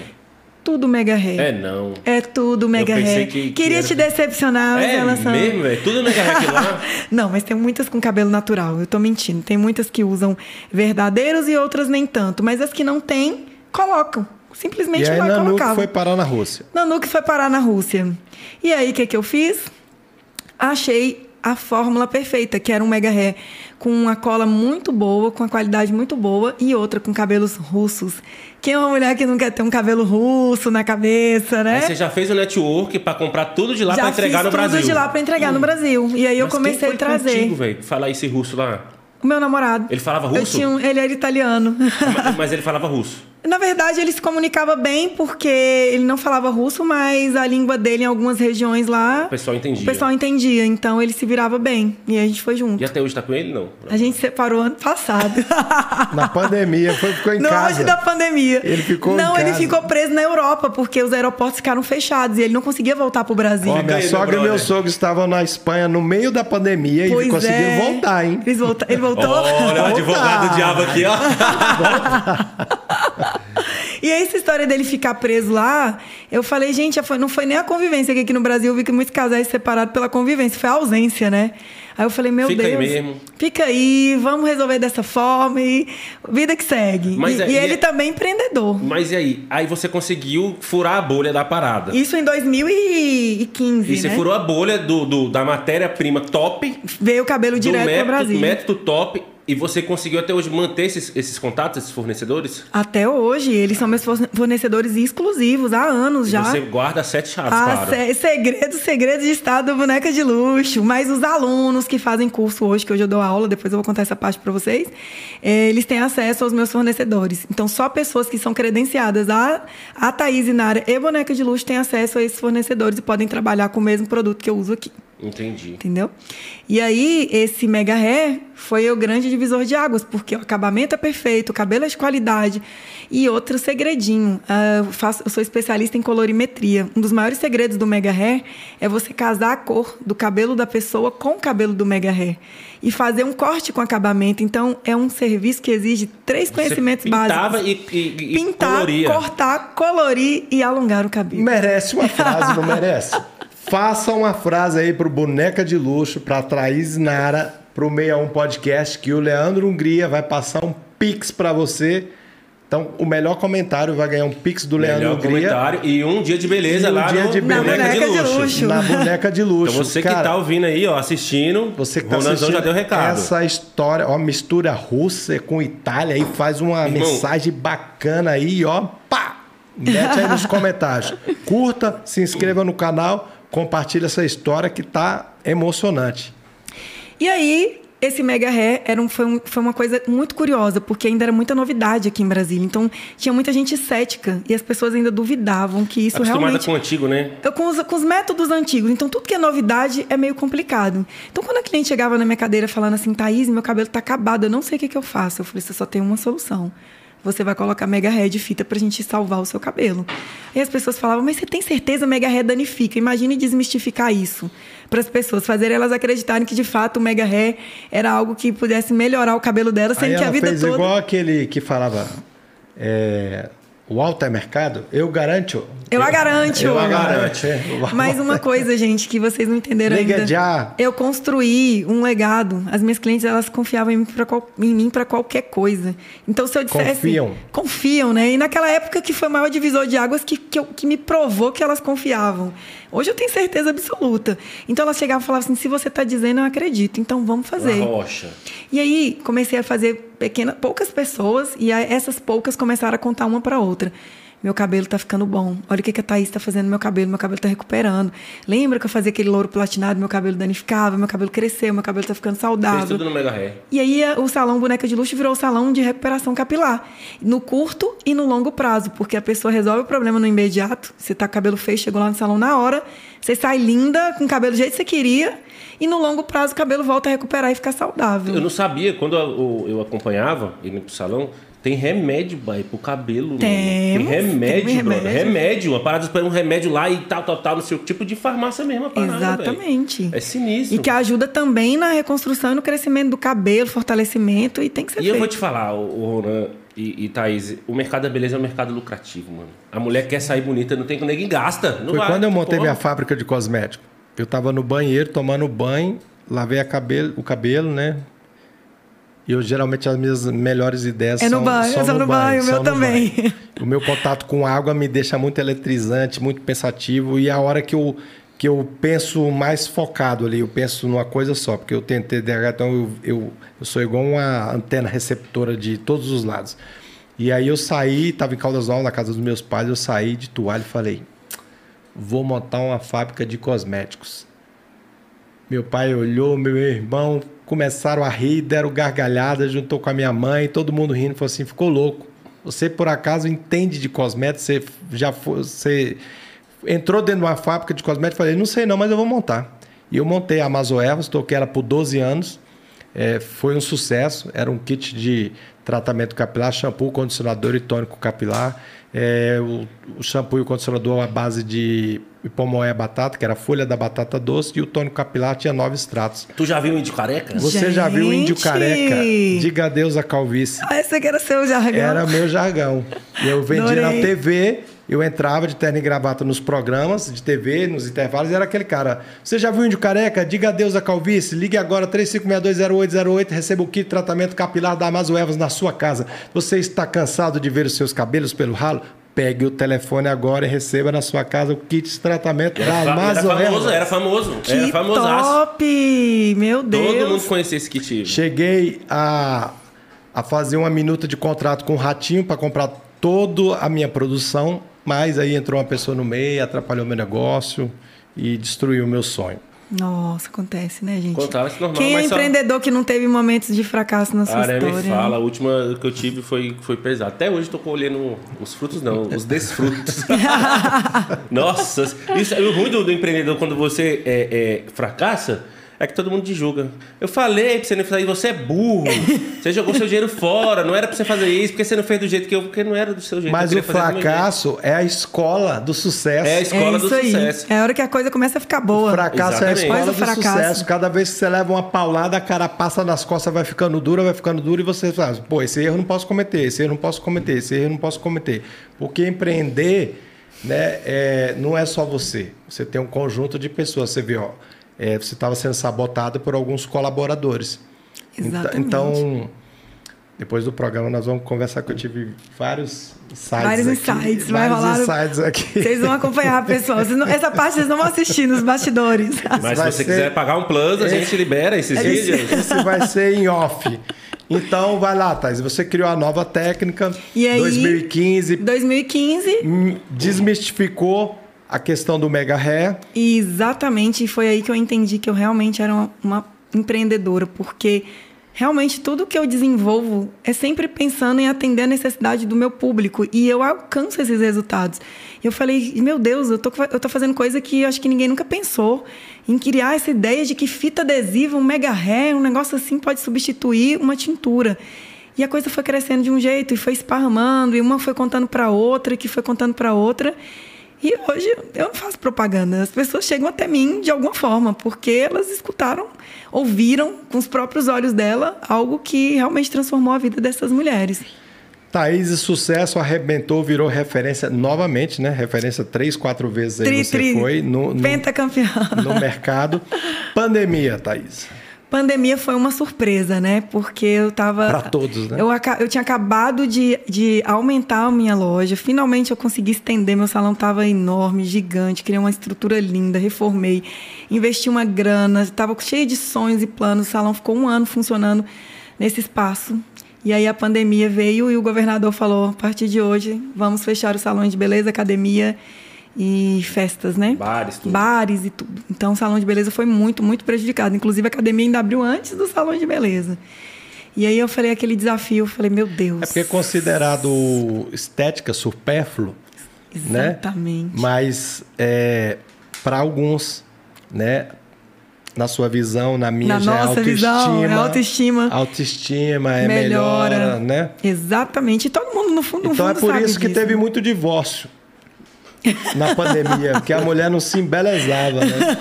Imagina. Dormiu com... Passou um ano sem escovar o cabelo, sem fazer umas luzes, sem pintar o cabelo. Nem o homem também. O homem também não se belezava, não. Foi Não. isso. Ninguém, né? também, Ninguém, ninguém, No fim das contas, ninguém. Mas homens, vocês são meio ogro. Barba de lenhador tá na moda agora, né? Faz um coquinho samurai lá, parece que tá bonito. Nós, mulheres, não. Eu vou meter no mega ré lá, você tá Vamos fazer um coquinho samurai? Bora, Ó, será que mas dá? Fechou, partiu. mas dá mesmo? Eu topo o desafio. Adoro essas coisas. Sabe que eu gosto de desafio, meu filho. Vai lançar Dá desafio moda? comigo mesmo. Leandro Hungria Ah, e bonequinha de luxo. Bonequinha de luxo com Vai lançar moda. Já pensou, velho? Vou deixar tá a Thalita loura e você vai fazer um coquinho samurai. Vai casar em grande estilo. Já pensou? Ia ficar Pessoal, aproveitando a oportunidade, siga no Instagram Leandro Hungria Oficial, Ronan Carlos 61, Thaís, Thaís Inara Inara. no Instagram. Segue lá, pessoal. E deixa o comentário, curta, deixa a frasezinha aí que Leandro Hungria vai lhe fazer um pix E um dia de beleza. e um dia de beleza Lá na no Boneca de Boneca de Luxo. Luxo. Luxo. Graças já fez até o comentário lá, né? Já fez, Grace? Hum, Pode ganhar não, que vai ser mais melada, não pode ganhar não. será, gente? Pandemia. Pandemia veio outro desafio. Eu comecei a ficar reflexiva o que que poderia fazer para reinventar o negócio, né? Aí os primeiros momentos bate aquele desespero, né? Você com a equipe, pessoas que você precisa honrar, salário no final do mês, e você também começa a se sentir muito responsável por essas pessoas, né? Então. O locatário foi generoso com você? Não, infelizmente eu não tive essa, eu não tive essa, essa flexibilidade. A maioria, 99,9%. É mesmo, eu, tô- eu descobri isso depois. No primeiro momento achei que foi todo mundo bem, só eu que, que não. 99,9% é implacável. É. E aí, a, a loja sem funcionar, é, é, todas aquelas preocupações que vêm na nossa cabeça, que vocês passaram também por isso, vocês sabem o que aconteceu. Eu tenho um grupo de empreendedores aqui em Brasília que eu faço parte, que é o D300. E aí, eu conversava muito com empreendedores. Nesse momento, a melhor coisa é você estar do lado de quem também está vivendo a mesma coisa, né? Pra você se sentir um pouquinho mais em paz. E eu vi, a- vi- vendo a galera assim meio desmotivada, muita gente fechou seus negócios. Eu falei, meu Deus, meu sonho não vai por água abaixo. E eu ser hoje. nadando de braçada. Exatamente, eu pensei. Desde 2015, eu pensei que eu queria muito voltar a dar aula, porque eu dei aula muito tempo na academia. E eu pensava, meu Deus, como é que eu vou voltar a dar aula, sendo que eu não estou tendo tempo nem para respirar? Eu estou trabalhando loucamente, ten- tentei na época montar um curso online e não deu certo.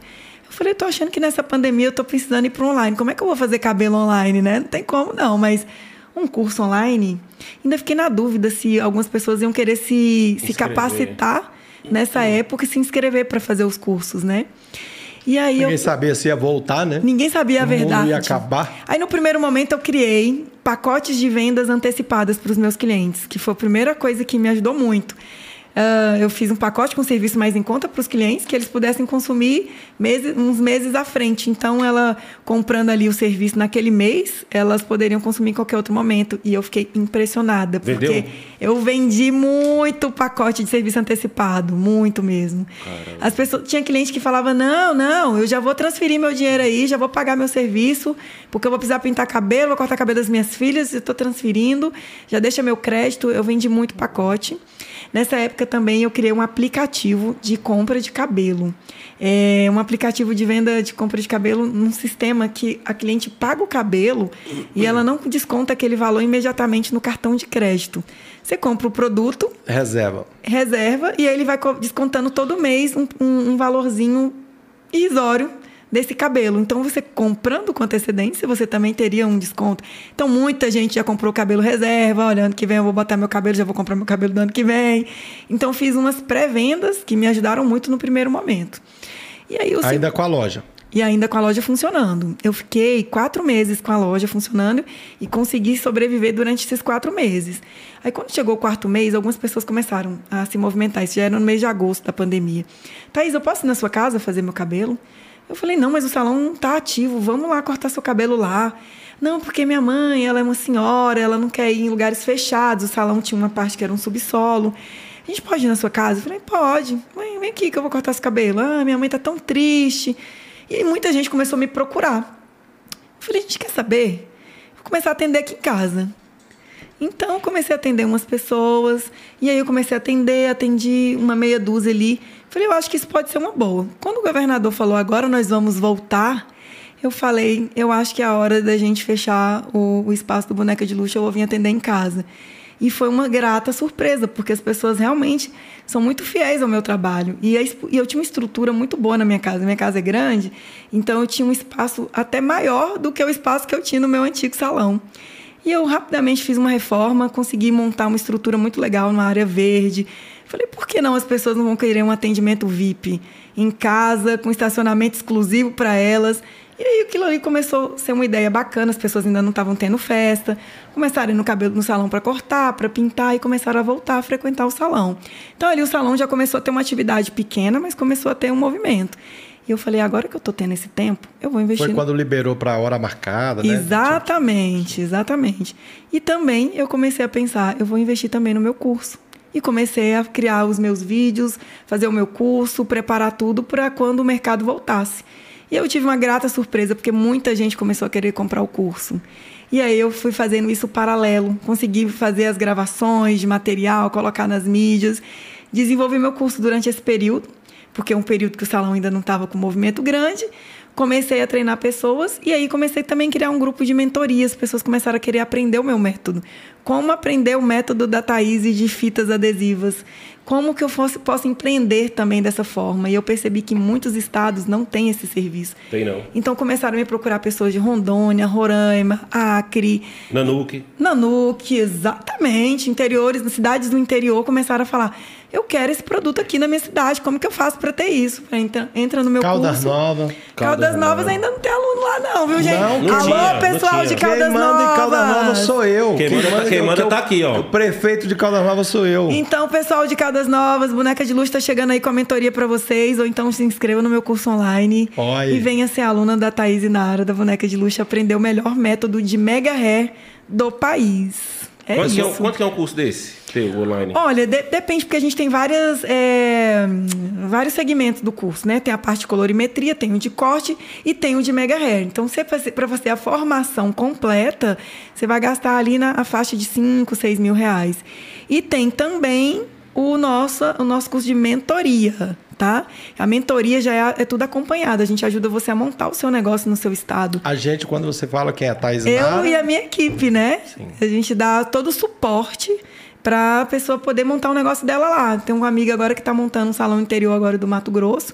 Thaís, eu tô me mudando, tô indo embora de Brasília, eu quero montar meu salão lá. Como é que eu faço? Como é que a gente treina a equipe? Como é que tem que funcionar tudo isso? A gente dá esse suporte, ajuda as pessoas a montarem o seu próprio negócio no interior também, ou onde vocês quiserem, para dar o start. Tem muita gente que não sabe como começar. Sabe como é que, que, que pode captar novos clientes? Como é que você chama a atenção das pessoas? E é nisso que a gente está focado. Esses já são os grupos de mentoria, tá, gente?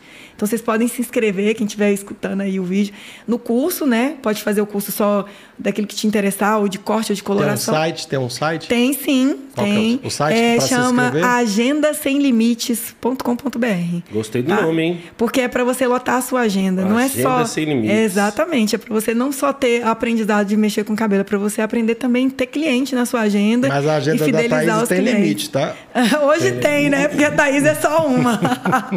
Não tem vagas. não temos, Ô, temos. Pra, ô, pra graça tem, tá? Thaís, a gente tá com duas horas e dez de bate-papo, Que acredita? delícia, Olha só. meu Deus do céu. Nunca falei Mas tanto na minha vida. Não vamos terminar agora, daqui a pouco, pra gente já ir pros finalmente. Próximos passos da Thaís e Nara. Da boneca de luxo, da Boneca. Thaís Nara. Isso, das duas, das duas coisas. Olha, gente, é, eu tenho. Eu, eu já tinha esse plano no passado, que era ter um salão fora do país, tá? Ah, pensou o primeiro país que você pensou qual foi? Na Europa, eu pensei em Portugal. Porque hoje eu tenho muitas clientes brasileiras que estão morando em Portugal e que, inclusive, eu ainda uso os serviços da boneca de luxo. Elas estão em Portugal e estão sempre vindo para Brasília para cuidar dos cabelos. Ah, o Nanuque. Na Nuquizão, tá indo pra Portugal. ó. Outro lugar que tem muito cliente é em Miami e na Argentina. São três lugares que a gente mais tem clientes bonecas de luxo. E elas saem desses lugares para vir fazer cabelo aqui. Então tem gente que fala assim: Meu Deus, eu vim lá de Cristalina, que eu tenho cliente cristalina. Então, quando é canto do Brasil, tem cliente. Vim de longe, eu falei: Você não veio mais longe do que minha cliente de Portugal. Você não veio mais Olha, longe do que minha cliente de precisar, Miami. precisar de um cara em Portugal, você me chama, hein? Estaremos, estamos O juntos. pai é português, sabia não? É mesmo? Eu já falei pra tu, né? Eu- a minha nacionalidade é portuguesa. Que top, maravilha. Passaportezinho vermelho, ó. Novo sócio da Boneca de Luxo Portugal. É. e aí, o que, que eu que, que eu percebi? O meu curso, por que, que eu escolhi Portugal? Porque o curso ele está em português. Então a gente pode fazer ainda a tradução desse curso, né, para outras línguas, para vender em outros países. Eu tenho cliente, na, eu tenho cliente não, alunos no caso, né, aprendizes na Austrália, mas são clientes brasileiros que moram na Austrália. Então o que eu quero também é fazer a tradução da língua para depois vender para outros países que podem estar aproveitando esse curso também. Caramba, Uma- a matéria ousado, a matéria-prima vem da Rússia, vem da Rússia, mas é diferente na mão brasileira. A gente tem um, um- um- um- um jeito de lidar que, mesmo o cabelo vindo de lá, eu tenho certeza que lá ele é aplicado totalmente diferente do que eu faço aqui no Brasil. Mas igual brasileiro não tem. O brasileiro é ninja. É isso O aí. brasileiro é ninja. Não tem igual brasileiro. Brasileiro é o cara que faz as coisas por amor e tal. Tem alguns defeitinhos, né? Claro. É, mas, mas o brasileiro não tem igual, né? Em 2018 eu abri uma empresa nos Estados Unidos. Fui conhecer os Estados Unidos, passamos 22 dias lá. Eu voltei de lá, beijei o chão de Brasília no aeroporto e falei: nunca eu saio do meu país para morar fora. Aqui é bom pra em demais. outro lugar. É, tem muitos lugares bonitos, mas que não chegam aos pés do Brasil. E o, o- a cultura, né? A cultura do estrangeiro é, é muito diferente, muito diferente da, da nossa. nossa. É esse bate-papo de sentar, almoçar junto, abraçar, beijar e trocar uma ideia ali. E, e esse, essa união do brasileiro, ela não, não acha em lugar nenhum no mundo. É isso mesmo. Então, eu fico muito feliz de saber que Nanuque Vai está na Austrália, está em Portugal, Se Deus Nanuque quiser. foi à Rússia e que Nanuque espalhe por todo o país. Vamos entrar para as considerações finais? Bora! Conselho aqui nessa câmera pra quem tem um sonho igual você teve Thaís. e tá desmotivado. Essa câmera é sua. Você pode falar o que você quiser, mandar o recado que você quiser, fazer o que você quiser. Ai, meu Deus, é tão difícil dar conselho, né? Mas eu quero dar conselho para as pessoas que têm vontade ou têm sonho de empreender. Porque eu acho que essas pessoas são as que têm mais dificuldade de, de fazer aquilo virar realidade. Então, para você que tem vontade de empreender, lembra de uma coisa: sempre tem alguém que precisa daquilo que você quer oferecer. Então, para você se desenvolver naquilo que você quer fazer, faça aquilo que as pessoas estão esperando de você. O sonho de fato que elas têm é de alcançar ah, um serviço. Ah, eu queria muito realizar o sonho de ter o meu carro é, envelopado, vocês homens, né? Quero envelopar meu carro de prata com, com, com papel assim exclusivo da característica X. Gente, sempre vai ter alguém que vai querer o seu serviço. E sempre tem alguém que está sonhando e desejando que você realize esse sonho. Então, se você é aquele cara que sabe realizar sonhos ou que pode fazer algo para alguém, coloque em prática, porque tem alguém esperando você colocar em prática para realizar esse sonho. Então, não deixa para trás, não. Não deixa passar, não, porque você está aí com um dom guardado que pode ser usado por alguém do outro lado que está esperando a sua boa vontade ou a sua coragem de fazer acontecer. Então, faça acontecer. Alguém vai querer o seu serviço. Alguém vai prestar atenção e perceber que você realmente é uma pessoa que tem capacidade e vontade de fazer a felicidade do outro. Então, é esse que é o recado que eu dou para a pessoa que está querendo entrar nesse ramo do empreendedorismo. E o recado que nós vamos dar para ela, qual que é o nosso lema? Hashtag? A favela, A favela venceu, pai. de novo. Mais uma vez, aí ó. Não tem pra ninguém. Thaís Inara aqui, a nossa sétima convidada. Nossa sétima Adorei esse convidada. número sete. Episódio Aí, ó. 7 do 61 Podcast. Se inscreva no canal, curta, compartilha, Comente. manda essa história, comente, faça lá o seu comentário, o, coment... o melhor comentário do 61 Podcast, Leandro Hungria vai fazer um pix para você e o melhor comentário para o Boneca de Luxo vai ter um dia de beleza para você. Leandro, muito obrigado. Que isso. Mais um dia, mais uma vez. Thaís, é, eu queria agradecer primeiro a minha esposa por ter trago uma pessoa como você para próximo de mim. Estou muito feliz de ter te conhecido, a tua energia. É, a gente às vezes acha que é um alienígena perdido por esse mundo e quando a gente encontra outras pessoas que pensam como a gente, que têm a mesma luta, né, que sonham como a gente, né, e que ultrapassam barreiras e que nós possamos servir de exemplos para muitas pessoas que estão nos assistindo esse podcast, que é feito com todo carinho. Obrigado à produção, à Kayak Produção, ao Bruno Yamaguchi, ao Isaac, a todos os amiguinhos aí que estão na produção com a gente até esse horário. Leandro Hungria, Valeu, obrigado. Cara, que bate-papo fenomenal. Uau, gente. Muito bom mesmo. Cara, assim, não desmerecendo os outros podcasts, mas você me prendeu de uma forma surpreendente. Assim, a sua história de vida não desmerecendo os outros convidados, viu? Mas eu gostei da, da história, da maneira que você entrega a sua história e da maneira que com, como você conseguiu, que são poucos as pessoas que teve a coragem que você teve. Parabéns. Obrigado ela pela conta presença. e ela conta a história com o mesmo brilho que eu sei que ela entrou naquele salão aos 11 anos de idade. Exatamente. Ou na escola, quando Em ela Nanuque. vi- lá em Nanuque, quando ela viu aquele curso. E é isso aí, Thaís. Com certeza, Eu gente. também sou esse. Ando a 220 por hora, não vou frear na curva e não vou parar. É isso aí. São 32 anos de empreendedorismo E eu Que não venha vou mais parar. 30. Que venha mais Que 30. venha mais 30. Nós não vamos parar, porque enquanto, enquanto as pessoas precisarem da gente, dos nossos serviços, o empreendedorismo nunca vai morrer. Então a gente está aqui para isso. E para mim não tem preço ter vindo aqui hoje contar minha história para vocês, porque assim, é emocionante você contar, né? Tô aqui contando, Sim. a gente vai relembrando as coisas e, e é tão gostoso e saber que a, a nossa história pode estar ajudando outras pessoas também a se inspirar e querer fazer Com melhor. certeza. Sua história está nos emocionando. Top. Foi, foi um prazer estar aqui com vocês, viu, gente? E só um último recadinho: essa semana a gente está indo para Trancoso, vou montar um salão temporário em Trancoso. Olha, a galera de Trancoso. Vai- a galera de Trancoso, boneca de luxo, está chegando aí, que boneca de luxo pelo mundo está solta na pista, porque a pandemia, se Deus quiser, tá passando. Boneca de luxo itinerante. Muito bom, Thaís, te receber aqui. E eu queria te entregar uma lembrança do 61 Podcast para que você coloque lá no Boneca de Luxo e você lembre desse momento especial que você teve aqui com a gente. Ai, gente. Olha aí, guarde com carinho. Ai, que lindo! Meu Deus, amei. Vai lá pra minha ala de Prêmios. De prêmios, exatamente. Meu primeiro diploma, todos os meus prêmios, esse aqui vai estar lá do lado. Muito grata, viu? Valeu, obrigado, Obrigado a você. Thaís. Pra cima, valeu. Tamo junto até depois do fim. Beijo. Beijo até o coração. próximo 61 Podcast, o podcast da capital.